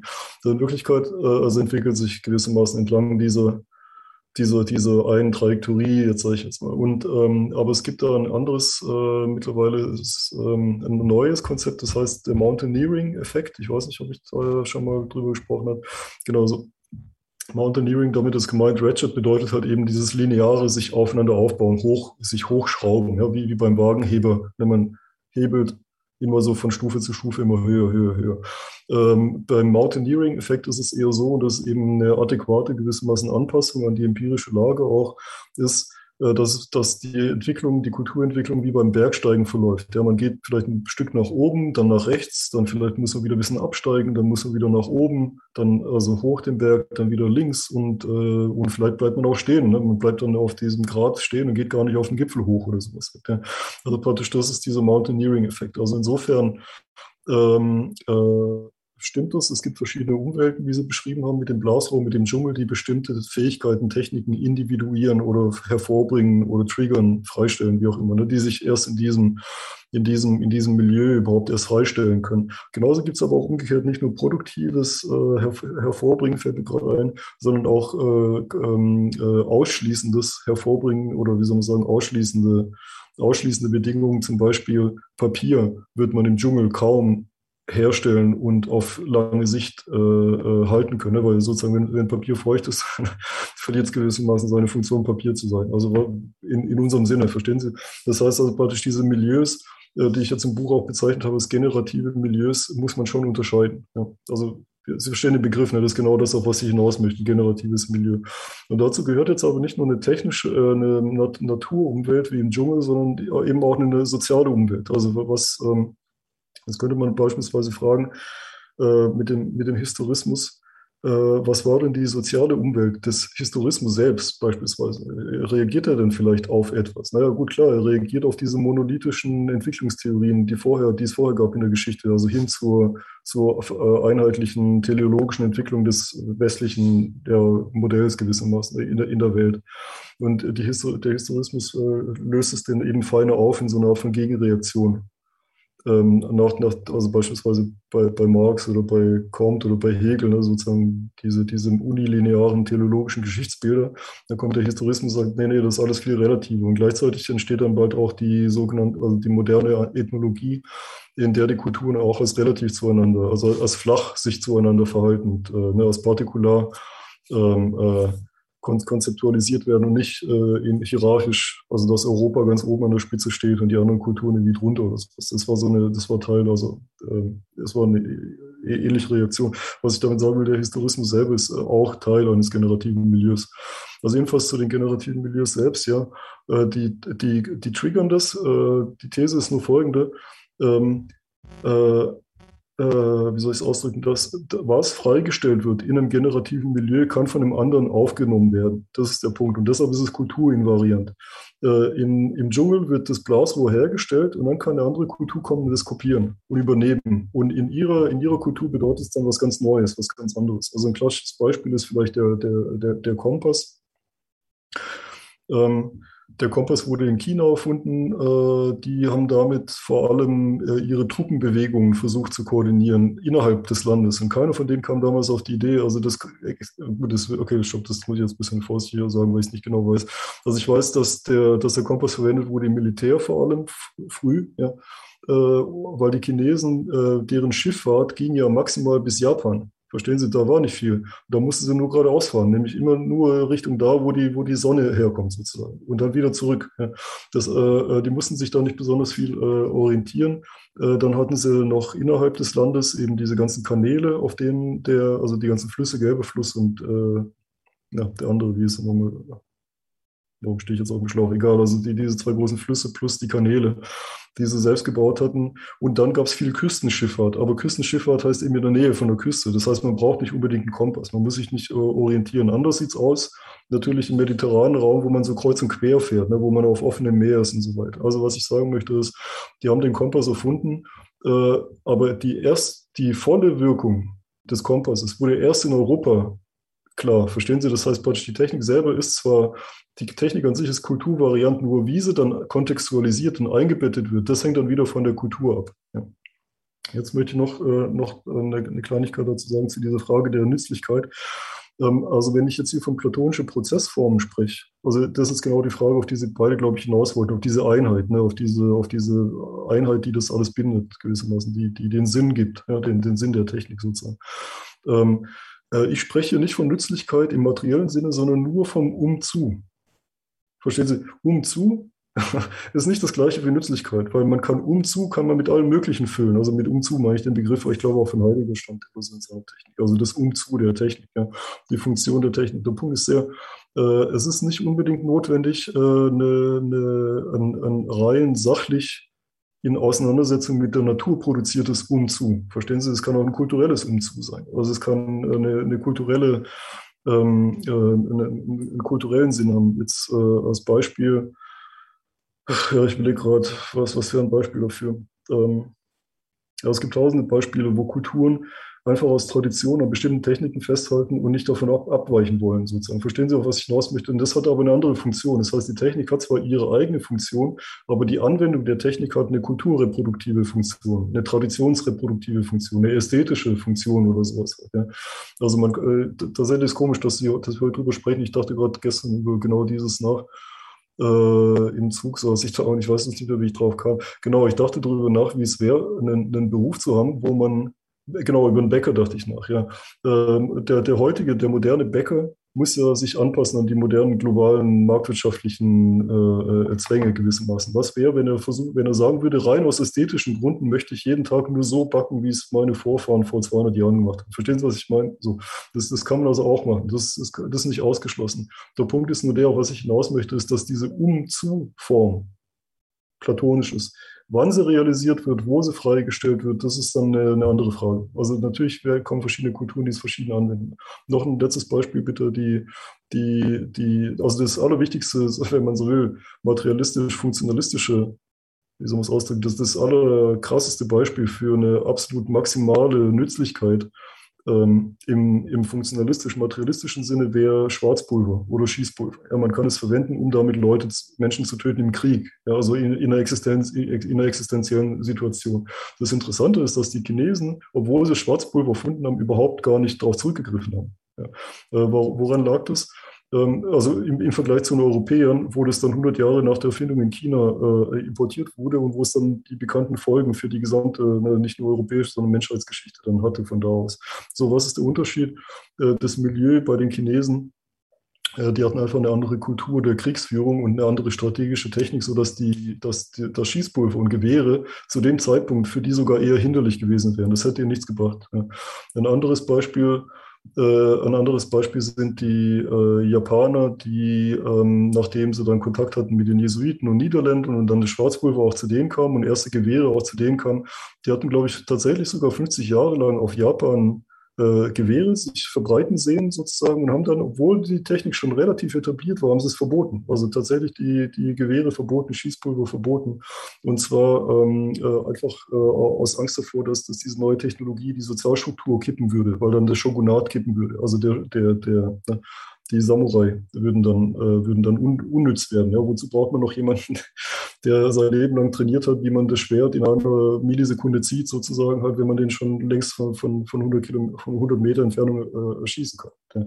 Das heißt also, hier verstehen Sie wieder, das hat wieder was mit Tradition und mit Umzug zu tun. Das heißt, die haben äh, die, die Funktion, also in anderen Worten, jede Technik hat die Funktion, ein Umzug, aber diese Funktion kann selber Teil einer größeren Funktion sein oder kann selber Teil eines größeren Kontexts sein. Der kann ästhetisch sein, der kann äh, sozial kohäsiv sein, traditionell orientiert oder wie auch immer. Also so ist es gemeint. Ich weiß es nicht, ob das jetzt die Frage beantwortet. Ich glaube, es ist wirklich wieder eine weitere Präzisierung. Ja, hier Alexander Wendt schreibt, äh, Fachwerkhäuser sanieren, genau. Also praktisch diese Schönheit dieses vollkommen sinnlosen Gebäudes, äh, also heute energetisch vollkommen sinnlos und trotzdem, ja, genau auch an. Also so ist es gemeint zumindest. Also ich kann mir gut vorstellen, vielleicht kann man da noch das tiefer analysieren, aber so ist es gemeint. Also es geht nicht um einen, einen reinen, äh, es gibt hier kein materialistisches A priori oder so. So ist es nicht gemeint. Es kann auch beeinflusst werden von kulturellen, äh, ja, wie gesagt, Ästhetiken, äh, Semantiken, Metaphysiken und sowas. Ja. Ich würde daran gerne eine kleine Nachfrage anschließen, und mhm. zwar ähm, diese Idee betreffend, dass gewisse ähm, technologische Neuerungen quasi zu einer, einer wie du es genannt hast, einer Umkippung einer Sozialstruktur führen könnten. Das Schießpulver in Jap im Japan der Samurai. Und da musste ich an, also während der Ausführungen schon davor, an dieses ähm, technikphilosophische Grundkonzept, Prinzip äh, denken, das eben Günther Anders ähm, formuliert. Ich glaube, ich habe es das letzte Mal auch schon zitiert, wo er eben sagt, dass alles, was erfunden wird, auch angewandt, angewandt werden wird. Nicht wahr? Und die Idee ist da die, dass mit der Erfindung der Atombombe die Zündung quasi schon garantiert war. Und wenn ich das Ganze jetzt in, in eben den breiteren Kontext von Anders Philosophie der Atombombe bette, dann scheint mir das doch so zu sein, dass es nicht immer so äh, verlaufen muss, dass, eben wie, äh, dass es so verläuft, wie am Beispiel des Kompasses illustriert. Also der Kompass wird entdeckt, hat einen gewissen lokalen Nutzen und wird dann erst ähm, in seiner vollumfänglichen Funktionalität entdeckt durch eben äh, die Verbreitung oder die Übergabe in eine andere Kultur in Europa. Jetzt an diesem Beispiel. Bei der Atombombe scheint es ja jetzt so zu sein, dass schon in der Idee dieser Technologie ihr Absolutheitscharakter angelegt war. Also das, das ist ja der Grundgedanke von, von Günther Anders. Er sagt, wir brauchen eine neue Ethik, wir brauchen neue Begriffe, denn nichts, was wir bis jetzt äh, auf Erden je gesehen haben, gleicht diesem Ding die Atombombe ist eine ontologisch neue Kategorie. Und äh, ich denke, also es würde mich nicht wundern, wenn du darüber, schon mehr nachgedacht hast, aber weil die Idee der Biotechnologie, der Informationstechnologie und des Klimawandels sind ja, was diese Absolutheits, äh, diesen Absolutheitsaspekt angeht, verwandt mit der Idee der Atombombe. Aber was, worauf ich hier hinaus will, ist, dass es auch eine Umkehrung der Richtung gibt. Die Idee der Atombombe ähm, schließt etwas in sich, das die Exploration von möglichen Umgängen mit ihr quasi ähm, ja, verunmöglicht oder sinnlos erscheinen lässt. Natürlich äh, hat es dann so eine Abwandlung gegeben, die Atombombe wurde erst gezündet und dann äh, wurde sowas betrieben wie eben äh, ja, eine, äh, eine, Herstellung des Friedens durch eben die Möglichkeit der gegenseitigen Auslöschung, ne, also mit so kumulativen Aufrüstung, Aufrüstungsbedrohungen, wie wir sie auch gegenwärtig immer wieder mal mitbekommen. Also nahe die Anreicherung von Uranium, wenn ein, ein Staat das macht, dann wissen die anderen, ah ja, jetzt wird gerade eine politische Botschaft gesandt. Da geht es jetzt noch gar nicht so sehr jetzt um, um die Realisierung der Technik der Atombombe, sondern es geht quasi um den sozialen Nutzen der Atombombe. Aber jetzt habe ich mich schon wieder verplappert. Also es geht mir um, diese, um diesen Absolutheitsaspekt und wie der eben einzuholen ist in, in die Idee der platonischen Prozessform. Also du meinst, dass man darauf verzichten kann, gewissermaßen. Also wenn, wenn äh, auf, auf, also wann, wann ist der Moment erreicht, wo man doch nicht die Technologie zur Anwendung bringen möchte? Oder wie meinst du das mit Ja, also ich glaube, ich meine es so, dass ähm, ich auf eine Sonderklasse technologischer Erfindungen hinaus. Ach so, okay. Also wie man die einordnet, meinst du jetzt praktisch? Genau, ja. Genau, finde ich jetzt unproblematisch. Äh, die Atombombe ist auch zweifellos eine, eine, platonische Prozessform, weil wir das Prinzip äh, schon in, in, in, der Sonne sehen, halt als Beispiel jetzt, oder nicht? Also von, von daher wurde einfach nur eine bestimmte Regelhaftigkeit oder Regelmäßigkeit des Universums eben verwendet. Äh, und die war früher oder später, lag die halt in der Luft. Also in der Sekunde, wo man äh, äh, und es ist nicht Zufall halt, aber es ist äh, in der Sekunde, wo die Auflösungsstufe für die Welt eben die Atomosphäre erreicht, ja, also praktisch die Atomsphäre, wo, wo dann plötzlich die, diese, die Welt nach Atomen differenzieren kann. Da ist es natürlich nicht mehr weit, bis man dann, bis man dann bei E gleich MAC Quadrat landet, ne, bei Relativitätstheorie, also Energie gleich Masse, also Masse gleich Energie. Und dass man dann das eine in das andere übertragen kann und dann ist eben die Atombombe eine Konsequenz davon. Also in anderen Worten, äh, ja, wie soll man sagen, äh, ich, ich sage es mal so, ähm, äh, einer der Gründe, warum wir keine Aliens sehen, ist wahrscheinlich der, dass die sich selber mit Atombomben vernichtet haben. Ja. Also wenn man sich äh, so viel, wenn man sich jetzt vorstellt, dass praktisch die naja, das muss man nochmal, das sage ich jetzt nochmal doch stärker. Ähm, die die äh, platonischen Prozessformen sind schon so gemeint. Also wenn, wenn auf einem anderen Planeten Leben entsteht, dann würden genau die gleichen Prozessformen entstehen. Also dieses Bild, äh, das Sie jetzt hier vor sich haben, halt immer noch ne, mit dieser Slide, die ist quasi universal. Verstehen Sie, irgendwo im Universum sehen Sie genau die gleichen Techniken. Das, so ist es gemeint. Ja. Ich glaube, ich habe wieder eine Frage, die in eine ähnliche Richtung schlägt, auch wenn es äh, diesmal noch etwas weiter davon absteht. Ich habe mir hier auf dieser Folie ähm, die Zeichnungen angeschaut, die äh, glaube ich, Hannes zu Recht vorhin mit Da Vinci in Verbindung gebracht hat, die Flugmaschine. Und ähm, jetzt habe ich mir die Frage gestellt, was macht eigentlich eine Technologie zu einer Technologie? Natürlich klingt das wie eine, eine fehlgestellte Frage. Die Technologie ist jetzt hier bei den meisten Dingen etwas, was in concreto realisiert worden ist. Aber es sticht doch die Flugmaschine daraus heraus, weil wir das Verhältnis zur Fantasie dabei haben. Und mhm. wir wissen durchaus, dass äh, verschiedene technologische Errungenschaften durch die Fantasie angeregt worden sind. Und ich erinnere mich daran, wie mir mein Vater seinerzeit vor 20 Jahren ähm, zum ersten Mal Stanley Kubricks 2001 äh, vorgeführt hat. Und dann sagt er mir, schau mal, das sind, ähm, ist ein Film aus, ich weiß nicht, aus den 60ern oder 70ern und viele der Technologien, die da antizipiert worden sind, sind doch in einer ähnlichen Form heutzutage auch äh, verfügbar, also der Computer und so weiter und so fort, in einer äh, Art und Weise der ästhetischen Realisierung und äh, auch ansonsten, in der ähm, es äh, seinerzeit noch gar keine Gewissheit darüber gegeben haben konnte, wie es sich äh, entwickeln würde. Und dann gibt es eben auf der anderen Seite so Dinge wie Pseudotechnologien, bei denen wir vielleicht auch kollektiv bereits den Eindruck haben, als sei es möglich. Ich will nur mal das Beispiel des autonom fahrenden Autos geben bei dem wir natürlich jetzt sagen können, das ist äh, sogar zu einem gewissen Grad schon realisiert, aber dann bemerken wir wieder die Ausfälle, bei denen ähm, die ähm, autonom fahrenden Autos das äh, Polizeiblaulicht falsch interpretieren und dann in das Polizeiauto fahren und so weiter und so fort. Also die Frage ist für mich, äh, gibt es zum Beispiel auch einen Begriff der Pseudotechnologie, eine, ähm, eine Errungenschaft, die eine vermeintliche Errungenschaft ist oder bestimmte Formen von Techniken, die maladaptiv in dem Sinne sind, wie ich es vorhin gesagt habe, dass es auf eine vermeintliche Realität Bezug nimmt, die aber eine Fehlkonzeptionalisierung sind. Also es gibt ganz offensichtlich hier jetzt so Dinge wie den Krug, den wir am Anfang besprochen haben, der entweder der Form der Hände nachempfunden ist oder auf eine äh, naturgesetzliche Realität reagiert oder ihr entspricht.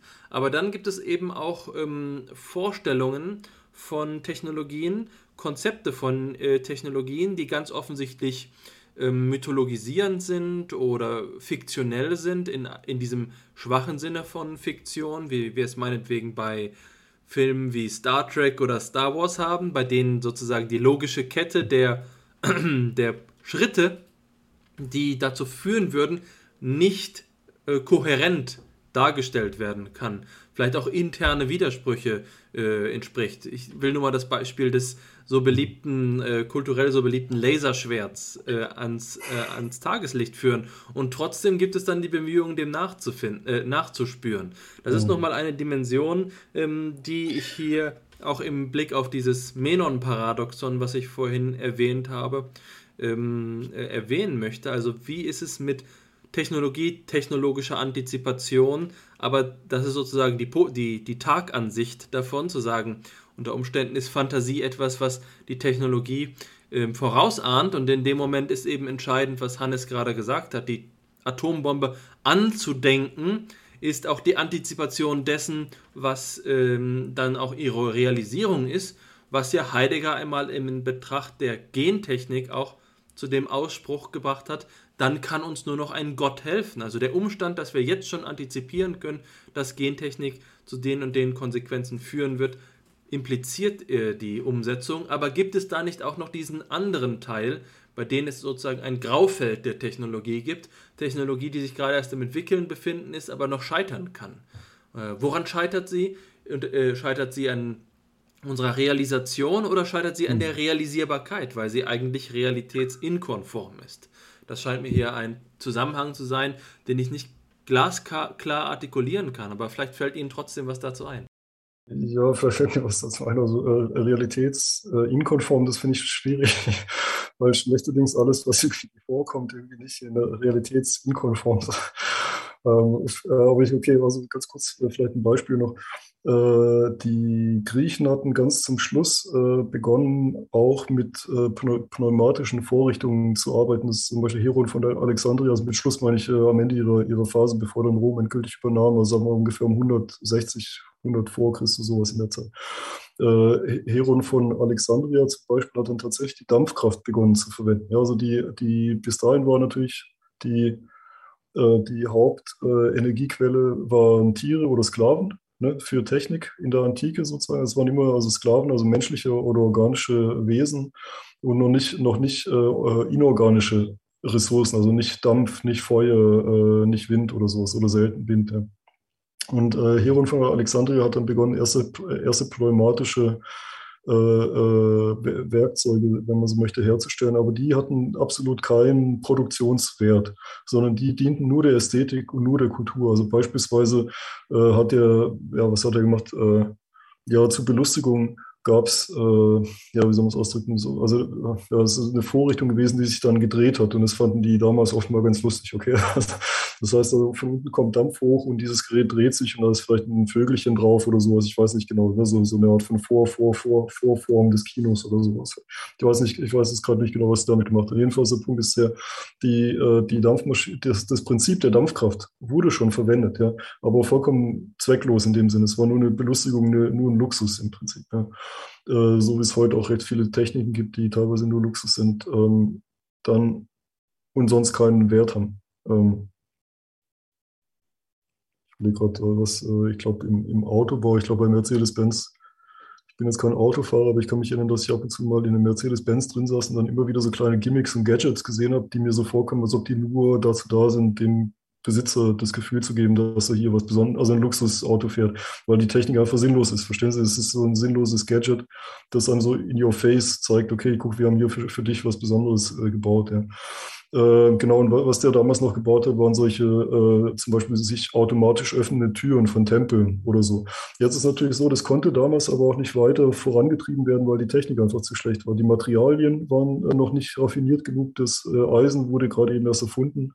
Das äh, Stahl war schwierig herzustellen und so weiter. Das heißt, äh, die konnten, äh, die hatten einfach nicht Materialien in der notwendigen Reinheit, um tatsächlich Dampfmaschinen zu bauen, also die dann produktiv verwendet werden können. Also das wäre das, das eine, der eine Grund. Jetzt, Moment, das muss ich mich wieder daran erinnern, inwiefern, ich hoffe, dass ich jetzt wieder nicht an der Frage vorbei bin. Mit den Beispielen äh, Malad ja, maladaptive Technik. Ja, die Frage ist halt, was maladaptiv bedeutet. Das würde bedeuten, dass die Technik in einem bestimmten Milieu gewissermaßen gezüchtet oder aufgezüchtet wurde. Ja? Äh, und dann ist halt die Frage, ob das Milieu selber maladaptiv ist. Ja? Das ist dann, dann der Punkt, so würde ich es vielleicht formulieren.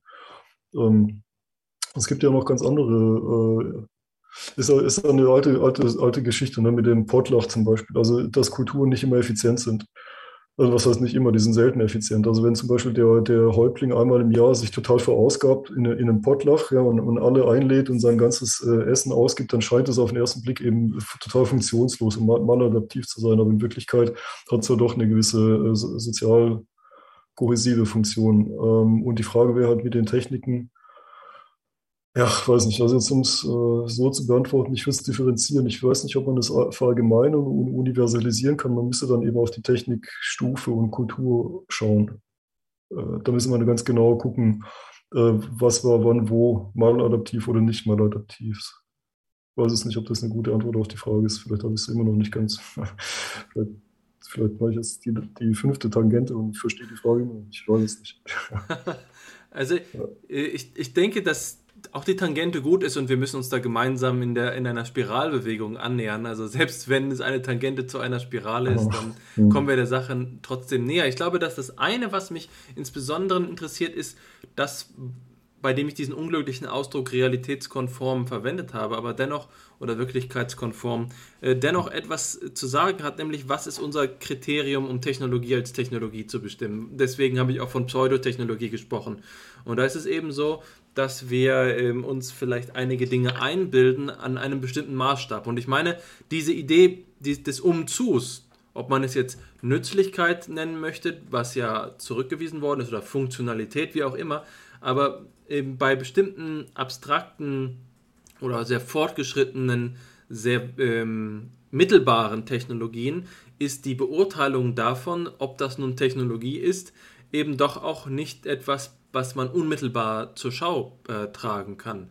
Gerade eben, aber auch wegen dieser Ambivalenz, die sie eben angesprochen hat, dass Technologien teilweise soziale Funktionen haben, indem man dann eben doch wieder sehen kann, dass es funktioniert. Also man könnte gewisserweise also sagen, dass ähm, die, der Aufbau von Scheinmaschinen, die suggerieren, als sei hier das Machtpotenzial vorhanden, so etwas wie also eine Trickkammer, ähm, dennoch eine Funktion haben, aber eben nur eine auf sozialer Ebene. Und äh, ich glaube, es ist gar nicht so einfach zu sagen, was jetzt tatsächlich die Funktionsweise ist, es sei denn, und das ist eigentlich der Punkt, den ich auch in einem gewissen Punkt ähm, selbst in den Mittelpunkt äh, stellen würde, nämlich, ähm, dass es an, auf Probleme zurückzubeziehen ist. Und Probleme klar zu verstehen, zu verstehen, auf welches Problem die jeweilige, ähm, die jeweilige Konstruktion, die jeweilige Technologie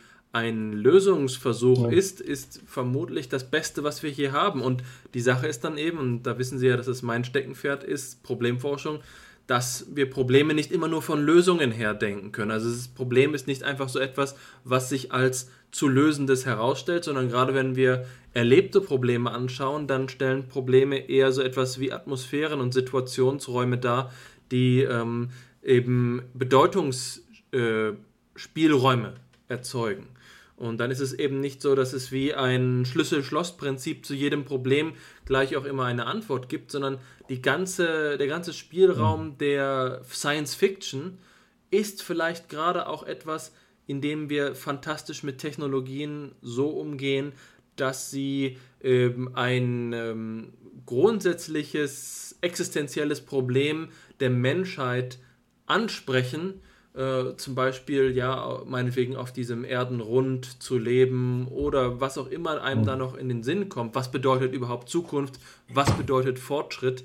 Diese ja. Dinge zu thematisieren, aber nicht in, in diesem Sinne von, die Technologie ist genau passend zu einem ausschließlichen, ähm, aus, pragmatisch, unmittelbaren Sachverhalt, der dann behoben ist oder nicht. Also mhm. das ist so ein bisschen das, die, die ja, okay, ich verstehe Tangente, die ich da habe. Mhm ja, so, so eine narrative, metaphysische, mystische Einbettung oder so. Ich weiß nicht, wie man das genau formuliert. Ja, genau, jetzt hatte ich nämlich vergessen, was ich noch sagen wollte äh, zu Science Fiction. Also, äh, und äh, zu Da Vinci kommen wir nochmal zurück und da wird es dann wirklich spannend, äh, wenn wir nochmal über das Problem sprechen. Also, welche, für welches Problem sozusagen waren Da Vincis Konzepte eine Lösung? Äh, aber äh, so wie ich sehe, wird das noch irgendwie fünf oder sechs Sitzungen dauern, bis wir dann in die Neuzeit kommen. aber genau, also genau dazu gibt es was Spannendes zu sagen. Ähm, das ist also da kann man dann nochmal die Frage nach dem Problem und, und, und ähm, dem Verhältnis zu, so, wie soll man sagen, zum Kosmos, sowohl zur Kosmologie als auch zum Kosmos ganz normal aufschließen bei Da Vinci, weil der ja offenbar Techniken baut, die irgendwie auch noch gar keine Funktion haben, sondern nur prinzipiell Probleme lösen könnten, die die Leute ja noch gar nicht hatten zu dem Zeitpunkt sozusagen. Also was genau ist da passiert und warum?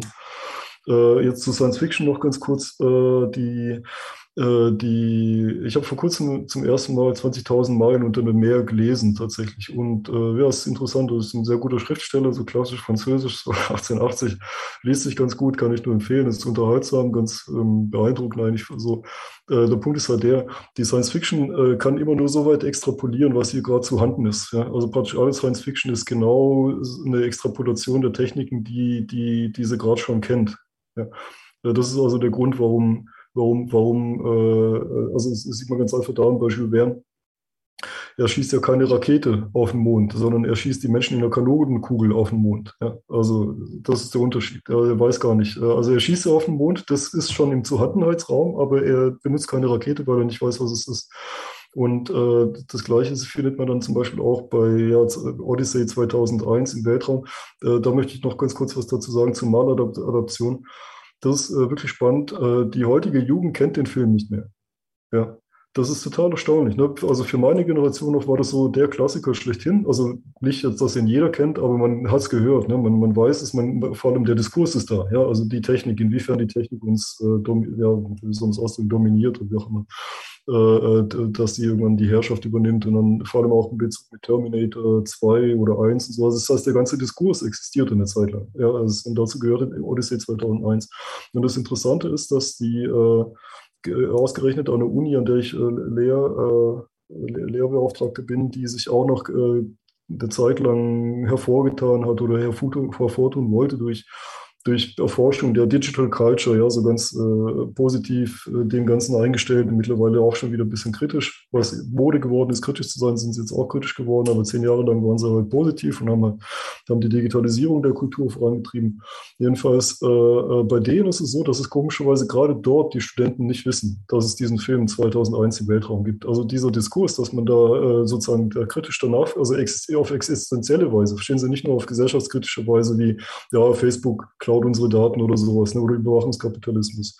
Das ist was anderes. Ne, das ist sozusagen gesellschaftskritisch. Es gibt aber noch existenziell, existenzialistisch kritisch. Ja.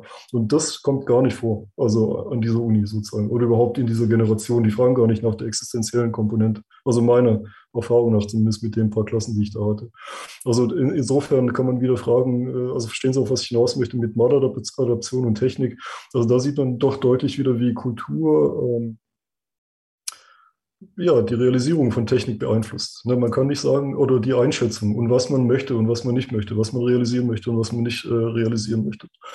Äh, fiel mir gerade noch ein. Und genau jetzt mit der, der Science Fiction wieder nochmal darauf zurückzukommen.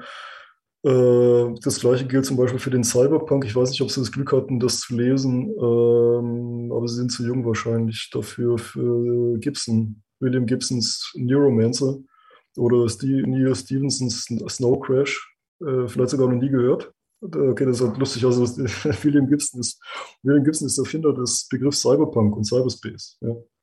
Äh, und, hatten, und Cyberpunk äh, sagt man jetzt vielleicht auch nicht. Cyberpunk ist diese ganze Science-Fiction-Internet-Zukunft, diese, diese dystopische äh, Internet- Weltvernetzungs, äh, äh, Transhumanismus, okay, dystopischer Transhumanismus, genau, so kann man es formulieren. Also Cyberpunk ist dystopischer Transhumanismus.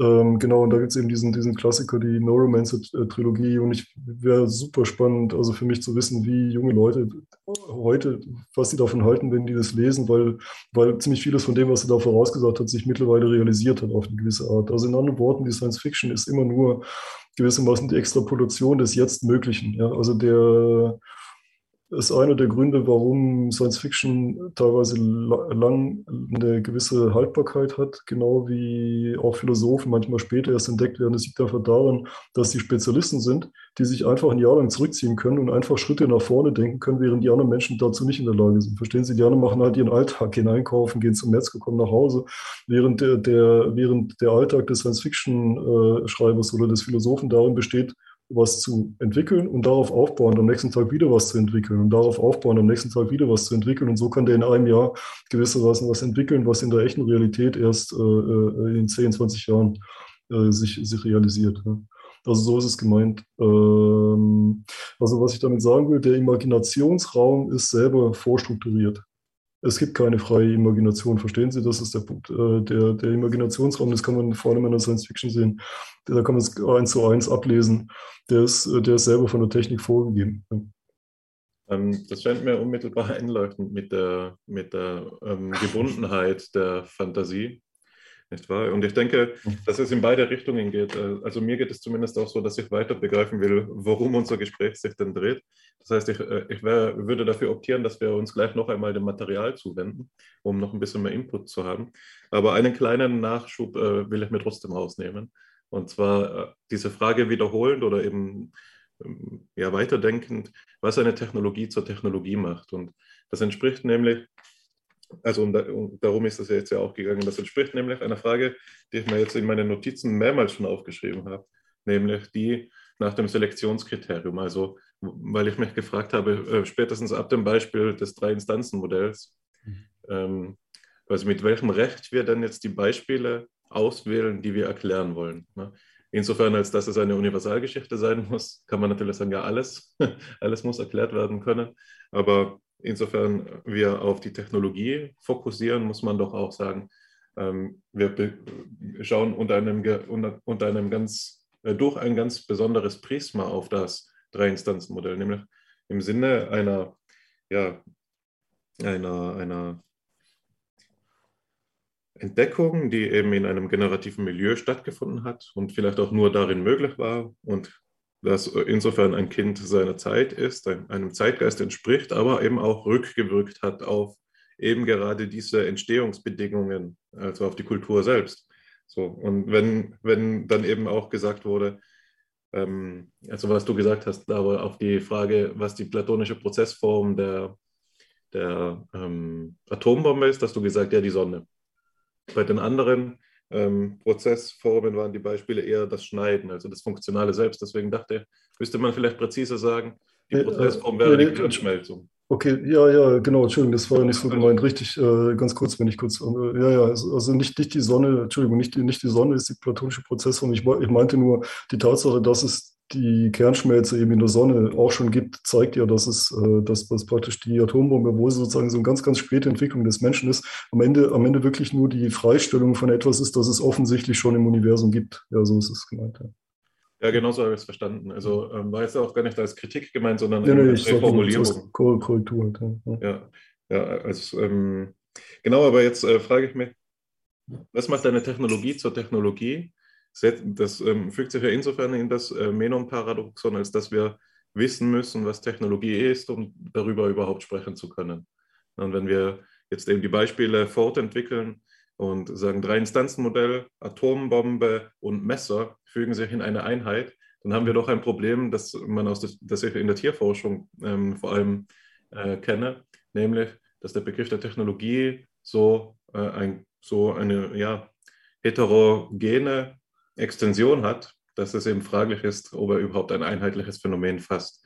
Und das ist natürlich die Grundfrage an alle, an alle Technikphilosophie. Also was macht die Technologie zur Technologie, beziehungsweise was ist das Wesen des Technischen? Dann kann man sagen, ja, es ist alles das, was hervorgebracht wurde, aber damit ist eben nicht viel gesagt. Mhm. Also das ist so ein bisschen die Frage, um die sich das Ganze dreht. Also die Sonne wäre sozusagen nicht hervorgebracht im Sinne von wenn wir jetzt ein, ein atheistisches Weltbild voraussetzen.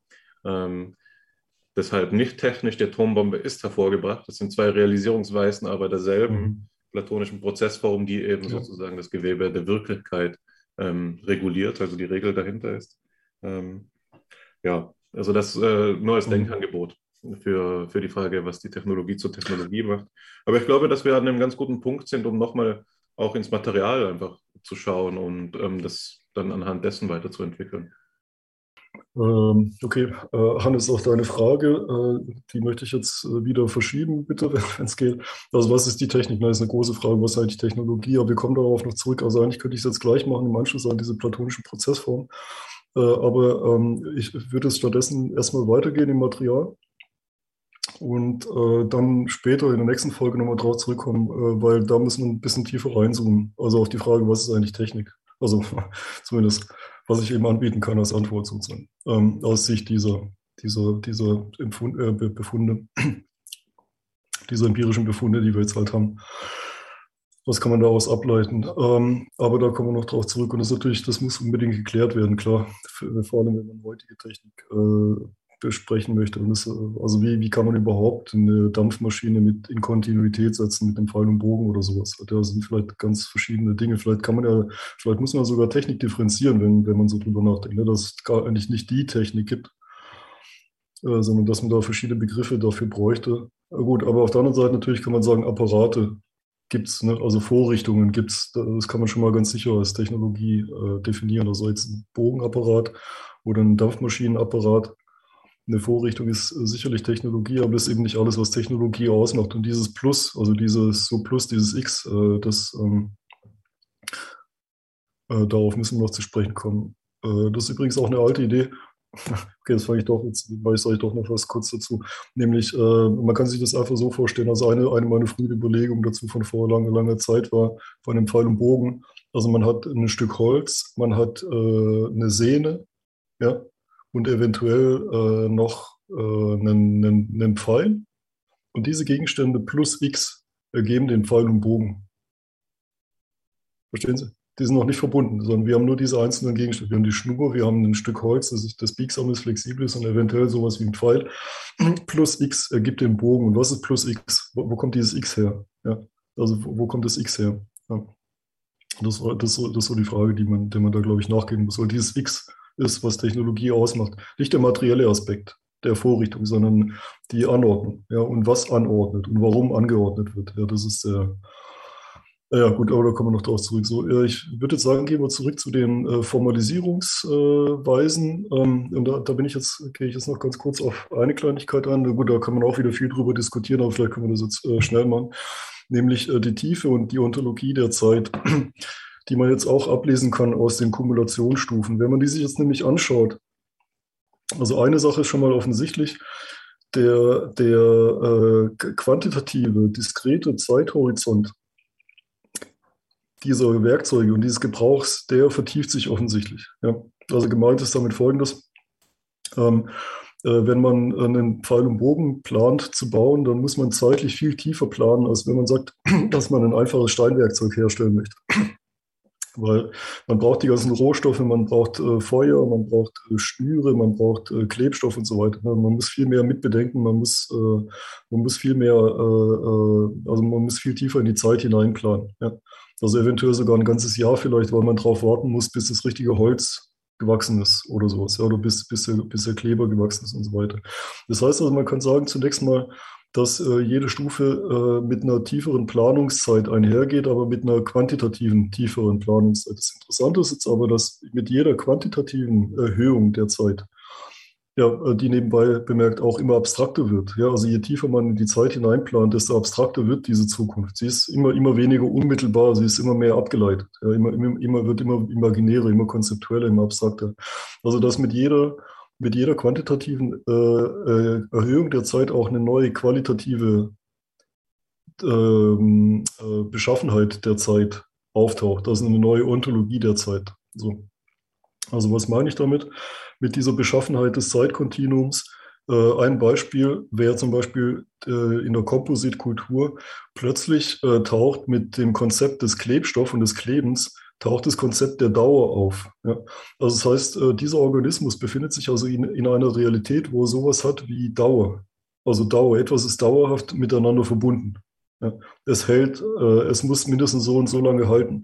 Also was bedeutet das? Das bedeutet, dass der, das Zeitkontinuum, in dem der Organismus operiert oder, oder existiert gewissermaßen, aufgedröselt wird in verschiedene Subzeiten. Ja? Also er, er, die Zeit selber enthält verschiedene Zeiten in sich gewissermaßen. Ja? Und verschiedene Zeitkomponenten, Zeit, Zeitbeschaffenheiten. Also wie gesagt, wie das Kleben. Ja, das Kleben als Dauer innerhalb einer Dauer. Ja? Wird dann also praktisch äh, rausdifferenziert. Ein anderes Beispiel ist äh, Pfeil und Bogen. Da kann man sagen, dass der Bogen gewissermaßen eine autonome Akteurschaft hat. Ja, also man, man, ähm, man muss den Bogen so halten und so bewegen, damit er am Ende, also äh, damit er am Ende als, als Akteur wirken kann, ja, damit, dass, dass man am Ende seine äh, ihm inhärenten Fähigkeiten auslöst. Ja. Das heißt also praktisch, äh, äh wir, wir haben sozusagen eine gewisse Autonomie äh, an Zeitlichkeit in, in, diese, in, diese, in diese Struktur, also in dieser Kultur- oder Technikstruktur. Und dann am allerdeutlichsten es natürlich in der ideellen Kultur, wo man eben schlicht mit der Eigenzeit und, und der Eigenwelt anderer Agenten umgeht. Ja, so wie zum Beispiel, ja, wenn man, wenn man eine, eine, Flöte herstellt, dann weiß man, dass die Person, die die Musik spielt, für einen Moment eben sozusagen in, der, in dieser Musik, in diesem Affekt der Musik aufgenommen eingehen wird gewissermaßen und, und, dann sozusagen nicht mehr ansprechbar ist für, für andere oder äh, für andere Effekte oder, oder beispielsweise, wie wir schon gesagt hatten, bei Fallen. Also in, bei Fallen schaut man sich auch die, äh, also operiert man auch mit der Eigenzeit oder Eigenzeitlichkeit von anderen Organismen. Ja. Also damit ist gemeint, und das ist das äh, Spannende daran, mit jeder äh, quantitativen Erweiterung der Zeit als Operationsraum entsteht eben auch eine neue Ontologie der Zeit. Ja. Jetzt, äh, warum ist das wichtig? Äh, für die spätere Geschichte ganz einfach. Das bedeutet Folgendes. Es bedeutet, wann immer wir in der späteren Zivilisationsgeschichte eine quantitative Erweiterung des menschlichen Planungsraums finden, dann müssten wir theoretisch auch eine neue Ontologie der Zeit finden. Verstehen Sie, auf was ich hinaus möchte? Das heißt, wir schauen uns die Zeitstrukturen an in der, in der, in der Kulturgeschichte sozusagen. Wir schauen uns dann die griechische Zeitstruktur an. Wir schauen uns die Zeit des Monotheismus an. Wir schauen uns die Zeit der, der, der Hochkulturen an und der, ähm, der, der Neuzeit zum Beispiel. Und dann müsste man feststellen, dass man immer sich die quantitative Zeit erweitert, der Planungsraum eines Kollektivs sich erweitert, dass dann auch eine neue äh, Ontologie der Zeit auftauchen müsste. Ja. Verstehen Sie, das die hypothetische Ableitung, die philosophisch-anthropologische Ableitung auf eine spätere Logik, die man später dann in der, in, der, in, der, in der Geschichte finden kann. Also es hilft uns sozusagen zu identifizieren, was? Nichts anderes als solche Stufen. Ja. Das heißt, wann immer wir eine neue Zeitstruktur, eine neue Zeitontologie finden, äh, wann immer wir eine neue, eine, eine tiefere, einen tieferen Planungsraum finden, dann wissen wir, dass wir eine neue Stufe gefunden haben. Ja. Also erstmal ein Indikator dafür. Erstmal ein Indikator. Ja.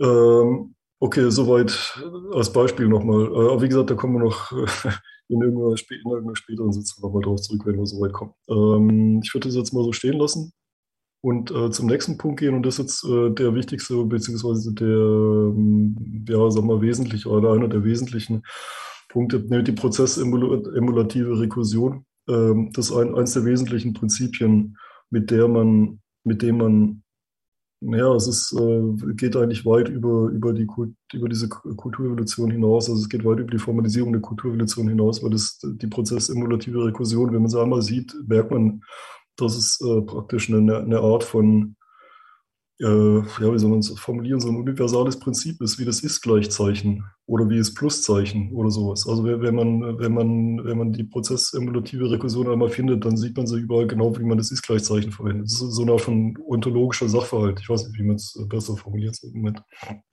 Ja, also ich zeige Ihnen das ganz kurz mal. Ähm, wozu ist es wichtig? Die Frage ist ja folgende. Äh, man könnte ja sagen, dass diese Entwicklung der Kultur und der Technik, dass sie kontingent ist ne, und dass sie graduell verläuft. Also dass man da keine Stufen wirklich sehen kann, ähm, die, die man genau auszeichnen kann. Und mit der prozessemulativen Rekursion äh, kann man genau das tun. Also man kann, wenn man das Muster drin identifiziert, dann sieht man, dass die Stufen nicht zufällig sind, äh, sondern, sondern logisch sind. Ja.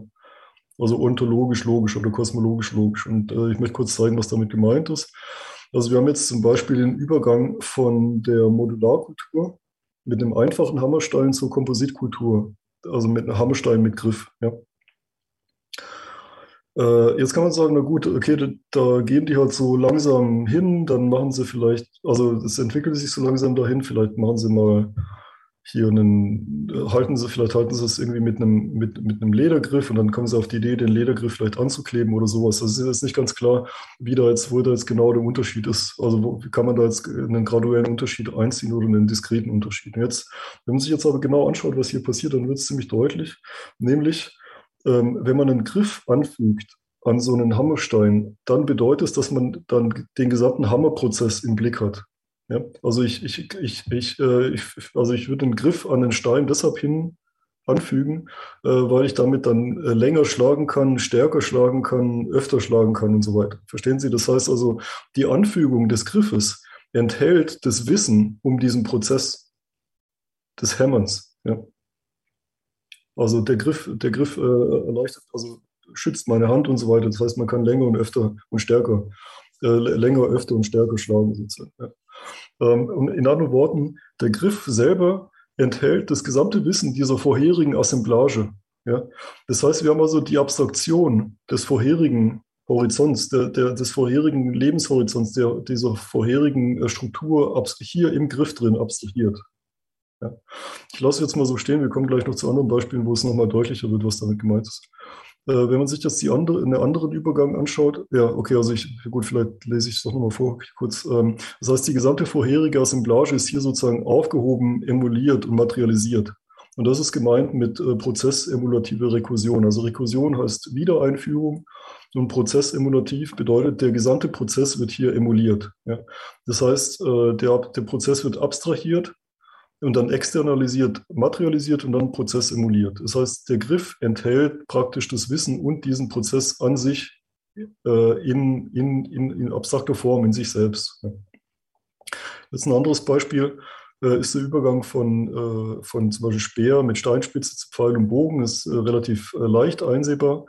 Äh, der Pfeil und Bogen enthält ja den gesamten Vorgang des Speerwurfes. Und was jetzt aber hier wichtig ist, ist, dass es nicht um eine mechanische Auslagerung geht. Ja, also der Bogen ist nicht einfach nur sozusagen die Mechanisierung des Armwurfes, ja, sondern der Bogen enthält das gesamte Jagdwissen. Also wie nah kann ich an ein Tier rankommen, wie, wie, wie, ja, also wie, wie kann ich mich anschleichen, wie, wie weit, äh, von welcher Entfernung aus muss ich werfen oder schießen und so weiter. Das heißt also, der Bogen an sich enthält die Abstraktion dieser Assemblage. Verstehen Sie nicht des Speers, sondern der Assemblage. Das ist der Punkt. Nicht, nicht, also nicht der Speer, nicht das Mechanische, sondern die gesamte Assemblage. Also, also mit Assemblage meine ich, ähm, die, äh, das ist ein Begriff ne, von Latour, glaube ich, oder, oder allgemein aus Saktor- und Netzwerktheorie. Äh, Assemblage bezeichnet diesen gesamten Zusammenhang. Äh, die Archäologen verwenden ihn auch. Also Assemblage ist dieser ganze, der ganze Komplex, also der Speerwerfer. Ja, der Speerwerfer ist eine Assemblage also nicht der Werfer alleine, nicht der Speer, sondern beide, beide zusammen bilden eine Assemblage. Und diese, diese gesamte, äh, die, die gesamte Assemblage ist äh, abstrakt, also Abstraktion im Bogen enthalten. Jetzt äh, ein anderes Beispiel natürlich hier, ähm, Pfeil und Bogen in der Komplementärkultur und dann in der nächsten Stufe die Falle der ideellen Kultur. Ja, was tut die Falle? Die Falle tut nichts anderes als eben die, die, die, die Jägergruppe den Vorgang der Jagd zu emulieren. Ja. Die, die Falle tut so, als ob hier eine Jägergruppe wäre, gewissermaßen. Ja, das heißt, man, man braucht das gesamte Wissen der, der, der, der Jägergruppe. Man, man braucht das Wissen, wie man sich anschleicht. Man muss genau wissen, was sehen Tiere, was sehen sie nicht. Ne? Wann sehen sie mich, wann sehen sie mich nicht. Mit welcher Tarnung erkennen sie mich und mit welcher Tarnung erkennen sie mich nicht. Und dann wird, äh, und genau dieser Vorgang wird dann sozusagen äh, materialisiert in der Falle selber. Und die Falle simuliert einfach, als ob da eine Jägergruppe wäre und tagelang sozusagen hinter dem Baum sich verstecken würde und warten würde, bis dann die Tiere vorbeikommen ne? und, und dann zuschnappt. Ja. Also die Falle ist praktisch die Externalisierung oder äh, prozesssimulative Rekursion dieser, dieser, dieser vorherigen Assemblage. Also nicht des Bogens wieder. Also der, der, der Schnappmechanismus ist natürlich auch mit drin, aber darum geht es nicht, sondern, äh, sondern es ist tatsächlich die, die Gesamtassemblage, die, die Jägergruppe, die da wartet. Okay, und das ist eben ein universales Prinzip in der technischen, technologischen Evolution, diese Rekursion, diese prozessimulative Rekursion. Und äh, daran sieht man, dass die Entwicklungsstufen eben logisch und diskret sind und nicht äh, zufällig, nicht graduell. Ja. Verstehen Sie, das ist sozusagen die, sozusagen die ultimative diskrete Form. Also praktisch die vorherige, äh, die, die vorherige Struktur wird abstrahiert und dann materialisiert in einer neuen Form. Und da gibt es dann keine Gradualität, sondern es ist ein diskreter Übergang. Also so, ähm, genau. Und das ist natürlich die Frage, jetzt kann sich schon denken, woraus hinausläuft. Findet man solche Rekursionen auch in der späteren Geschichte?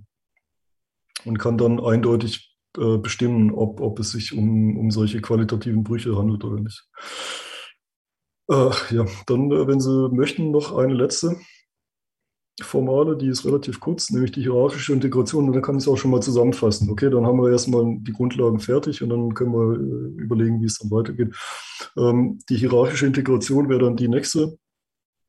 Ähm, die, äh, die, also die zweitwichtigste oder auch wichtige zentrale äh, Formalisierung, äh, nämlich folgendes. Wenn, wenn, wir uns jetzt die, ähm, die kulturellen Kapazitäten anschauen in ihrer Folge, dann haben wir ja schon vorher gesagt, die bauen aufeinander auf. Ne? Wir haben die Modularkultur, Komposit und so weiter. Ähm, jetzt haben wir ja gesehen mit der Rekursion, dass die nicht nur aufeinander aufbauen, verstehen Sie, nicht nur zufällig aufeinander aufbauen, sondern auch noch Abstraktionen voneinander sind. Also was, was auch nochmal ein wichtiger Punkt ist. So, jetzt kann man da nochmal, das kann man jetzt nochmal anders äh, beschreiben, nochmal an, äh, anders äh, konzeptualisieren, nämlich einfach als hierarchische Integration. Und zwar folgendes, die Operationskette der äh, Modularkultur ist enthalten als Modul ne, in der Operationskette der Kompositkultur.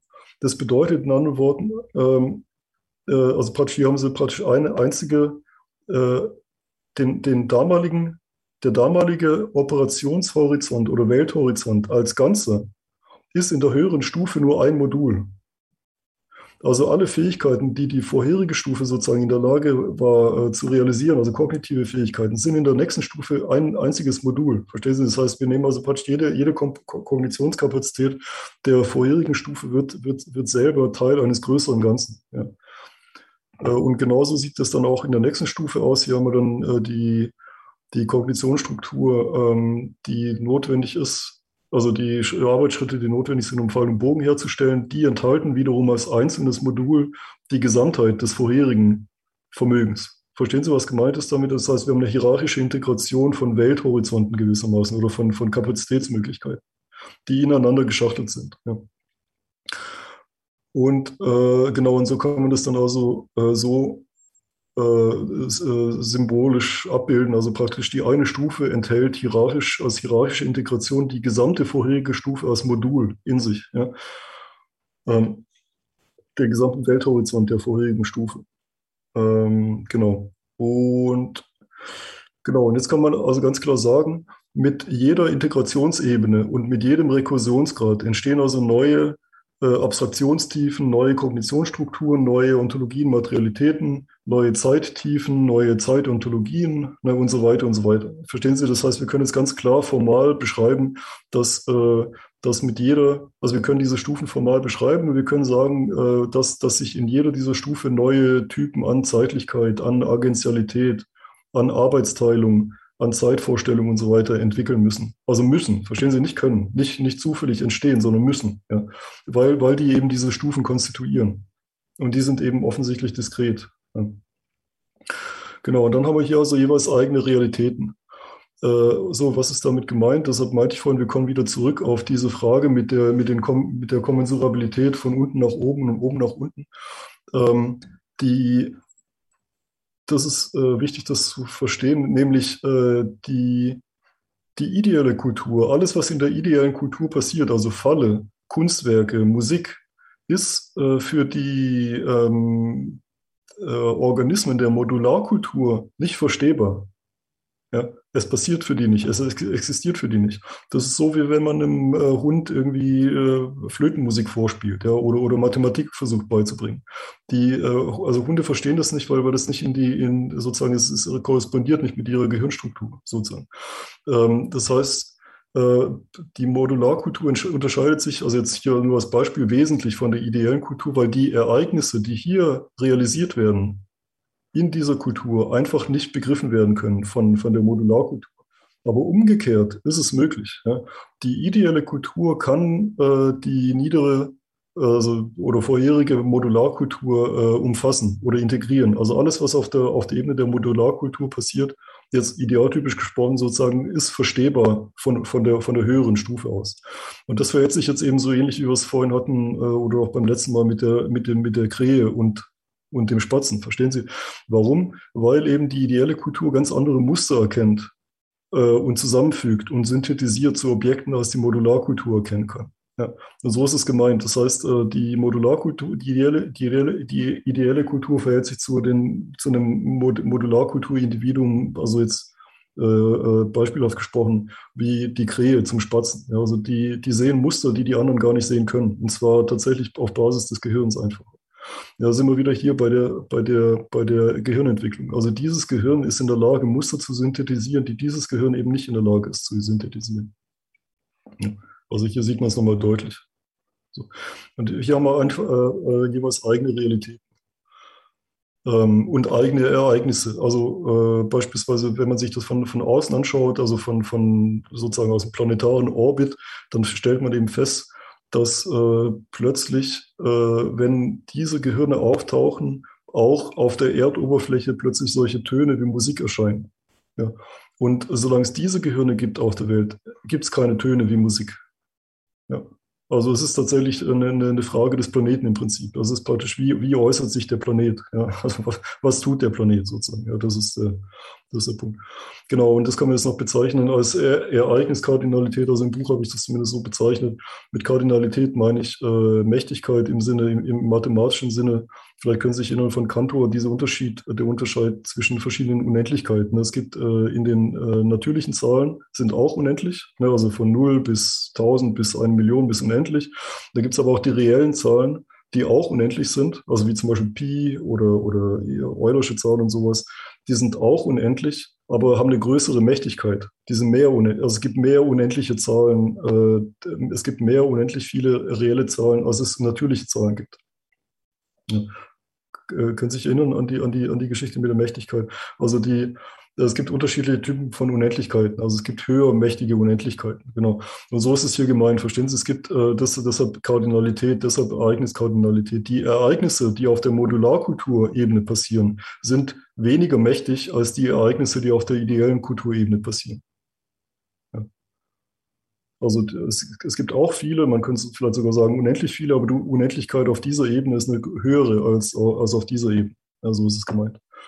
Äh, warum? Weil die, weil die Ebene sozusagen auch die untere integrieren kann, während die untere die höhere nicht integrieren kann. Also so ähnlich wie im Verhältnis mit reellen Zahlen zu natürlichen Zahlen. Also es gibt mehr reelle Zahlen als natürliche Zahlen, weil die, weil die, die äh, reellen Zahlen die natürlichen Zahlen auch umfassen, während umgekehrt die reellen Zahlen durch das Raster der, der natürlichen Zahlen fallen.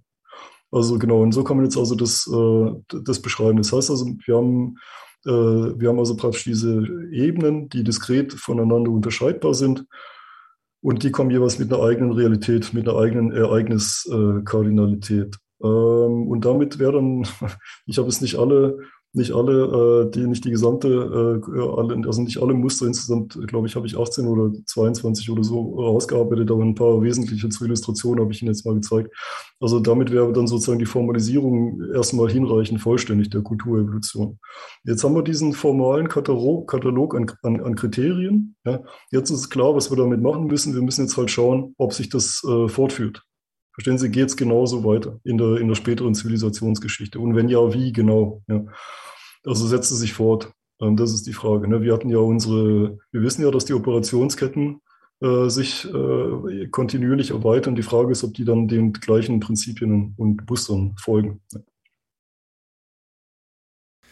Ich muss sagen, dass äh, das ausgesprochen beeindruckend gewesen ist, wie Sie das dargestellt haben, auch ähm, kohärent zum Ausdruck gebracht worden ist.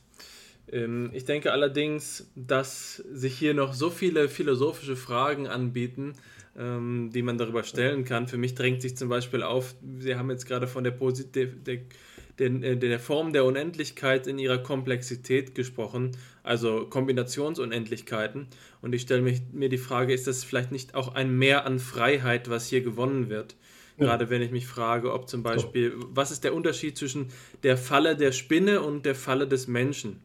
Ähm, die Spinnen, das Spinnennetz, das ja zum gewissen Grad auch eine Falle als Falle interpretiert werden kann. Und ich denke, es ist ja gerade auch die Freiheit des Umgangs mit Fallen und gleichzeitig ja. die intellektuelle Dominierung des Konzeptes, ähm, die man hier beiderseits ansprechen kann. Insofern wären das die Richtungen, in die ich jetzt an dieser Stelle am liebsten die Diskussion eröffnen würde aber ich halte es zugleich, und das will ich gleich Hannes überlassen, auch ebenfalls für angebracht, dass, ähm, äh, dass wir das in die nächste Sitzung verschieben.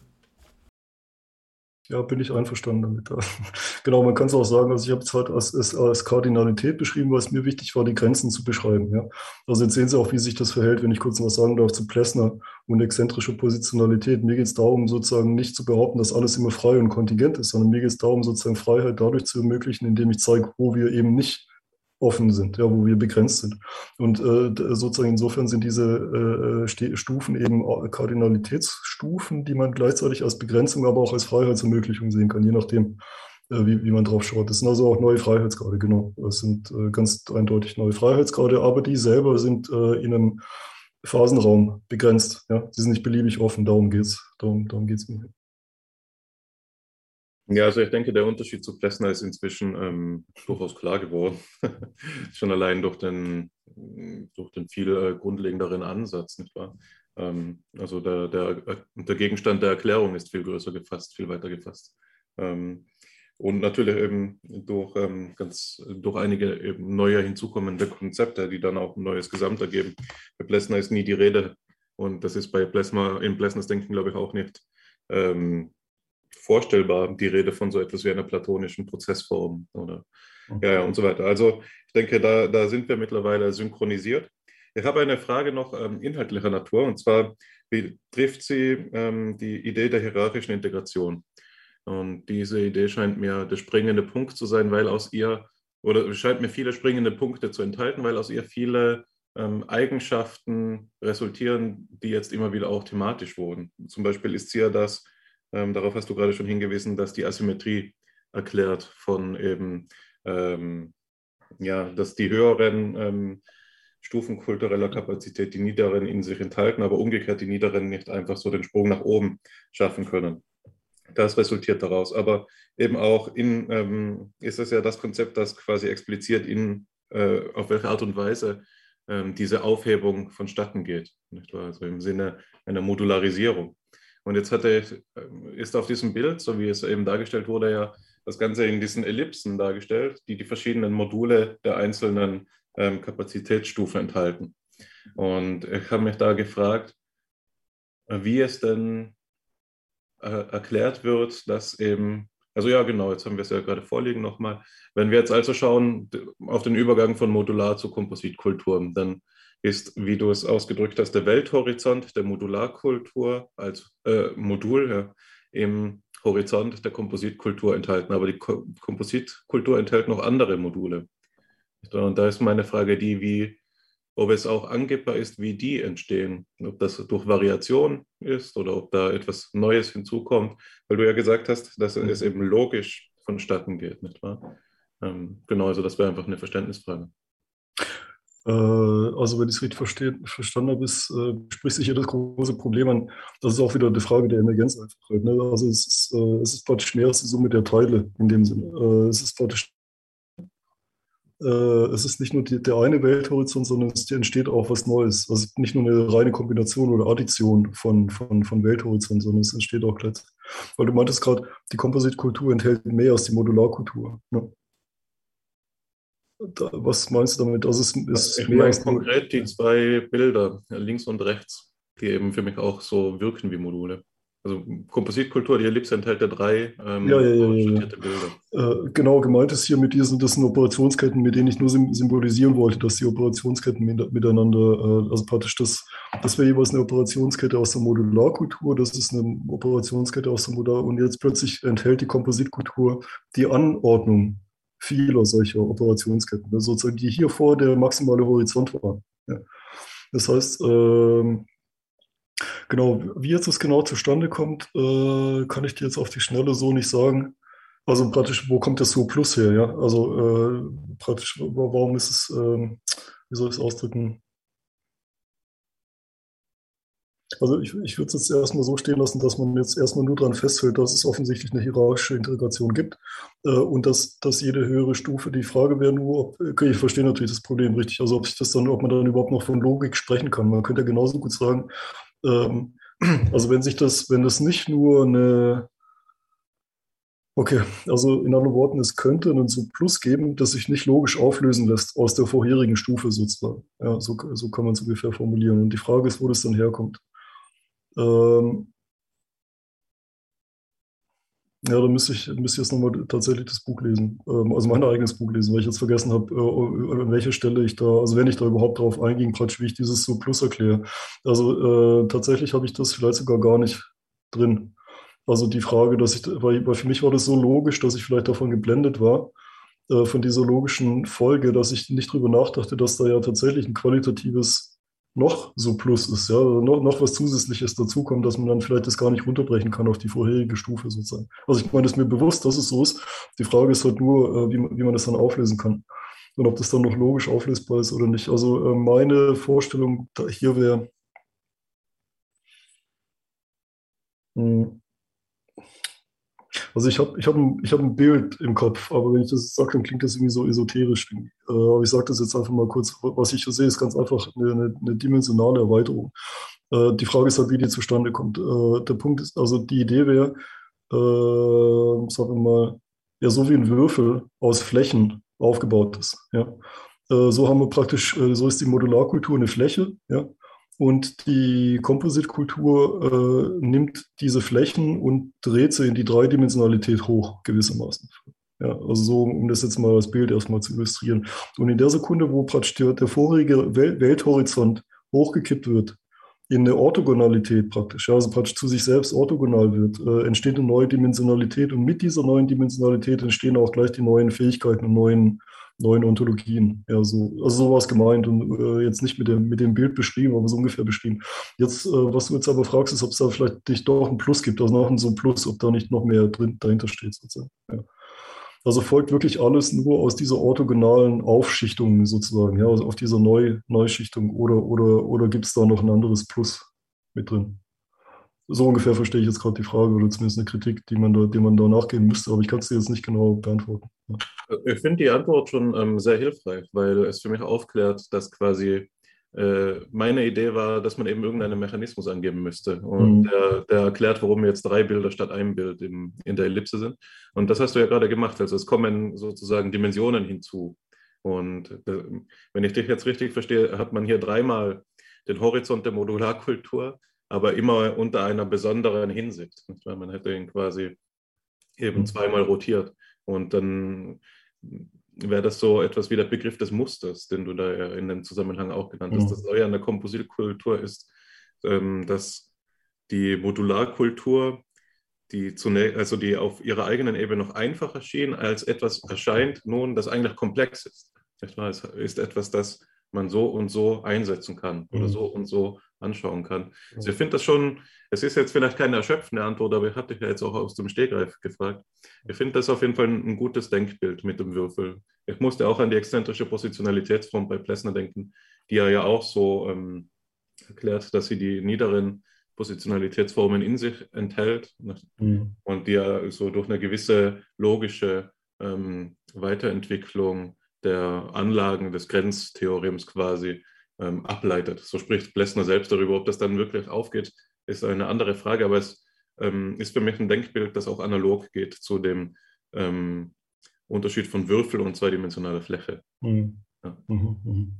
ja, das können wir auf jeden Fall mal vertiefen. Ja, das ist eine wichtige Frage. Auch da, da müssen wir reinzoomen. Also, ja, da an der Stelle muss ich jetzt auch sagen, äh, da, da ist auch mein Ansatz ein bisschen begrenzt genau solche Fragen werden natürlich auch von den Archäologen extrem und, und, und ne, Evolutionspsychologen und sowas äh, äh, sehr feiner differenziert als bei mir. Ja, also mir geht es ja nur um diese Stufen an sich. Also das muss ich gleich schon mal vorweg sagen.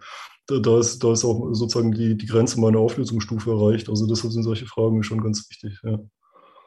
Äh, Vielen Dank ja. für diese Kontroverse. Ich glaube, dass es sehr hilfreich ist und da sie uns ja so viel geben, ist das Beste, was wir ihnen vielleicht zurückgeben ja. können, auch diese, diese Denkanstöße oder mhm. Rückmeldungen oder die, einfach nur die Perspektive auf ihr Modell äh, mhm. von Leuten aus anderen ähm, Kontexten. Insofern, ja, ja, auf jeden Fall. Ja, denke ich, dass wir da ähm, einen lebendigen Dialog entfalten. Das macht mir sehr viel Freude, das zu hören, aber wir sind jetzt an dem Ende unserer dritten ähm, unserer dritten Serie innerhalb der Serie sozusagen angekommen, an ähm, dem Löffler-Epos, könnte man sagen, ähm, das sich hier entfaltet.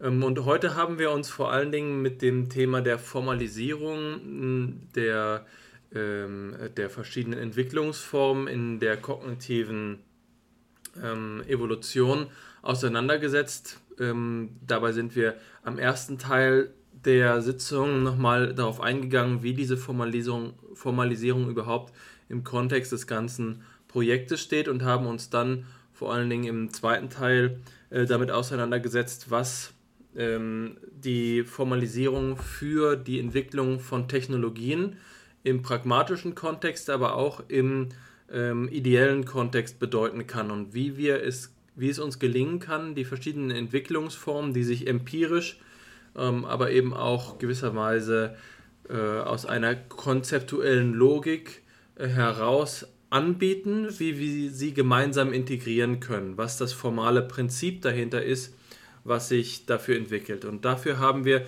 den platonischen Gedanken kennengelernt, der zumindest dem Namen nach bei Platon angelegt ist, der allerdings nicht so ein idealer, ideal, äh, so ein idealistischer Unterbau eines Ideenhimmels ist, sondern eher eine inkarnierte Logik, ein Zusammenhang, der sich beispielsweise aus den materialen Bedingungen der äh, Naturgesetze aus einer funktionellen Umwelt heraus ergeben, ähm, sich daraus ergibt, ja.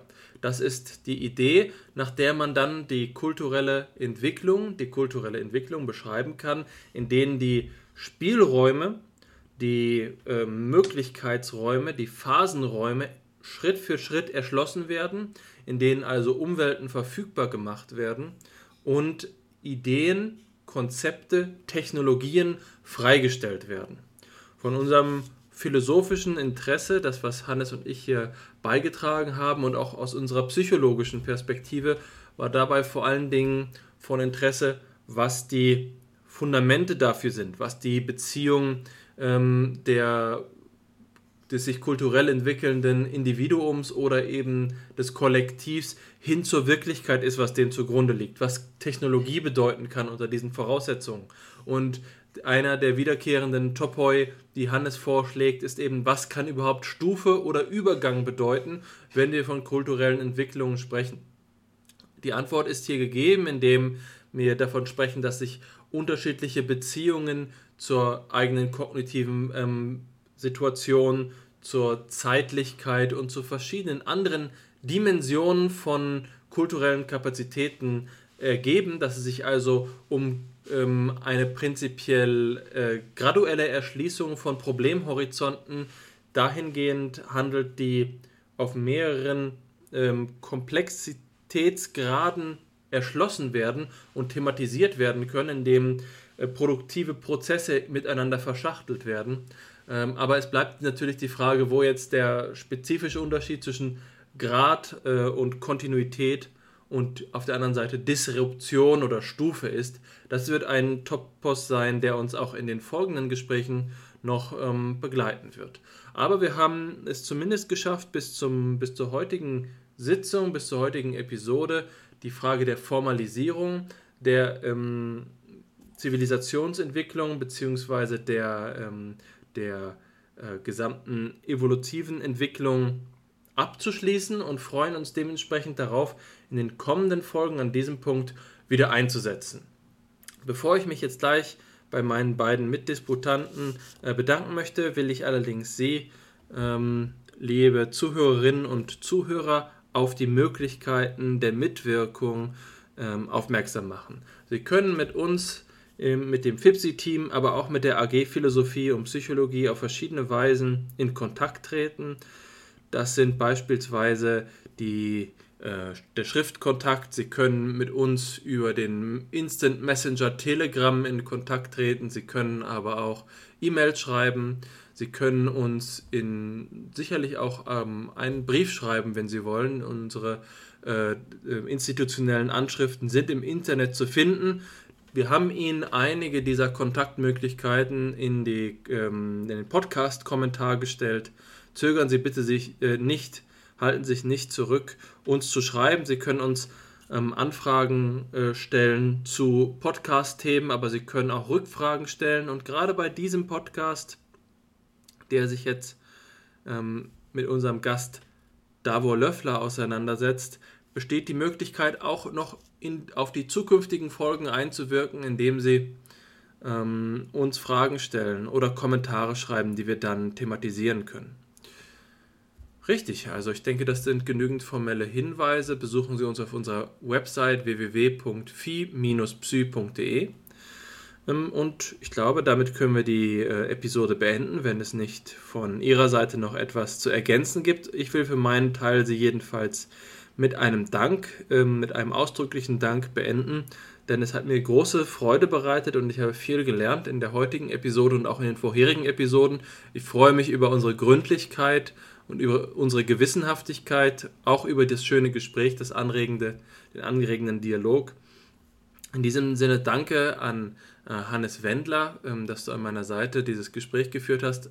Einen großen Dank an Davo Löffler dafür, dass äh, sie uns einmal mehr ähm, in ihre Gedankenwelt eingeführt haben und es macht mir große Freude, das mitzuvollziehen. Und einen dritten Dank, der geht an unsere Zuhörerinnen und Zuhörer. Vielen Dank für Ihre Aufmerksamkeit. Ja, also auch von meiner Seite vielen Dank äh, fürs Zuhören und ähm, an dich, Alexander, für, dafür, dass du eben Co-Host hier bist und ähm, dich darauf einlässt, mit mir immer wieder auf auch ähnliche Themen zurückzukommen. Aber vor allen Dingen an dich, Davor. Ich denke, dass es inzwischen jenseits jedes, jedes Zweifels steht, dass es eben Themen gibt, die einfach zehn Stunden brauchen, um die Voraussetzungen zu klären. Also ich denke, wir haben es jetzt ähm, so an dem Punkt geschafft, dass wir wirklich ins Thema einsteigen können. Wir äh, machen uns ähm, fortwährend vertraut mit deinem Denken und ich denke, äh, mit großen Gewinn. Also es macht mir große Freude und ich denke, das ist was äh, Besonderes, wirklich Schönes, was wir hier äh, machen. Auch eine Chance des digitalen Zeitalters. Ja, ja, genau. Ja, vielen Dank. Also ich bedanke mich auch. Ja, ich finde es super. Es freut mich, dass wir hier gemeinsam das entwickeln können mit den Rückfragen und, und äh, ne, sozusagen konstruktiven Weiterführungen und so. Das finde ich sehr wunderbar. Ja, was soll ich sagen? Ich meine, ich saß seit zehn Jahren an dem Ganzen dran. Äh, das ist einfach so viel, so viel Material, das man da zusammen und, äh, synthetisieren muss und zusammenführen muss und bringen muss, dass sich einfach hinzieht. Ne? Also deshalb ja, was soll ich sagen, anders geht es nicht. Man kann es sehr schnell sagen, man kann sagen, worum es geht, äh, in zwei Sätzen, aber dann wird man nicht verstehen, dann wird man nicht sehen, was da alles dahinter steht. Ne? Und, das, und, deshalb meine ich, es, ist, es, lohnt sich halt, das zu entpacken, ne? äh, so Stück für Stück äh, zu entpacken. Genauso wie es halt, wie es sich halt für mich gelohnt hat, zehn Jahre lang den ganzen Spaß zu entpacken. Und wir sind jetzt auch noch nicht so weit gekommen mit dem Entpacken, aber immerhin haben wir jetzt 20 Prozent oder so. haben wir jetzt geschafft. Also ich freue mich darauf, wenn wir genauso weitermachen können, gemütlich und so Stück für Stück für uns voran bis in die Gegenwart äh, hinein uns vorantasten gewissermaßen. Ja. Und bedanke mich natürlich herzlich für die Zeit, die ihr da aufwendet. Das ist äh, genauso wertvoll wie mein.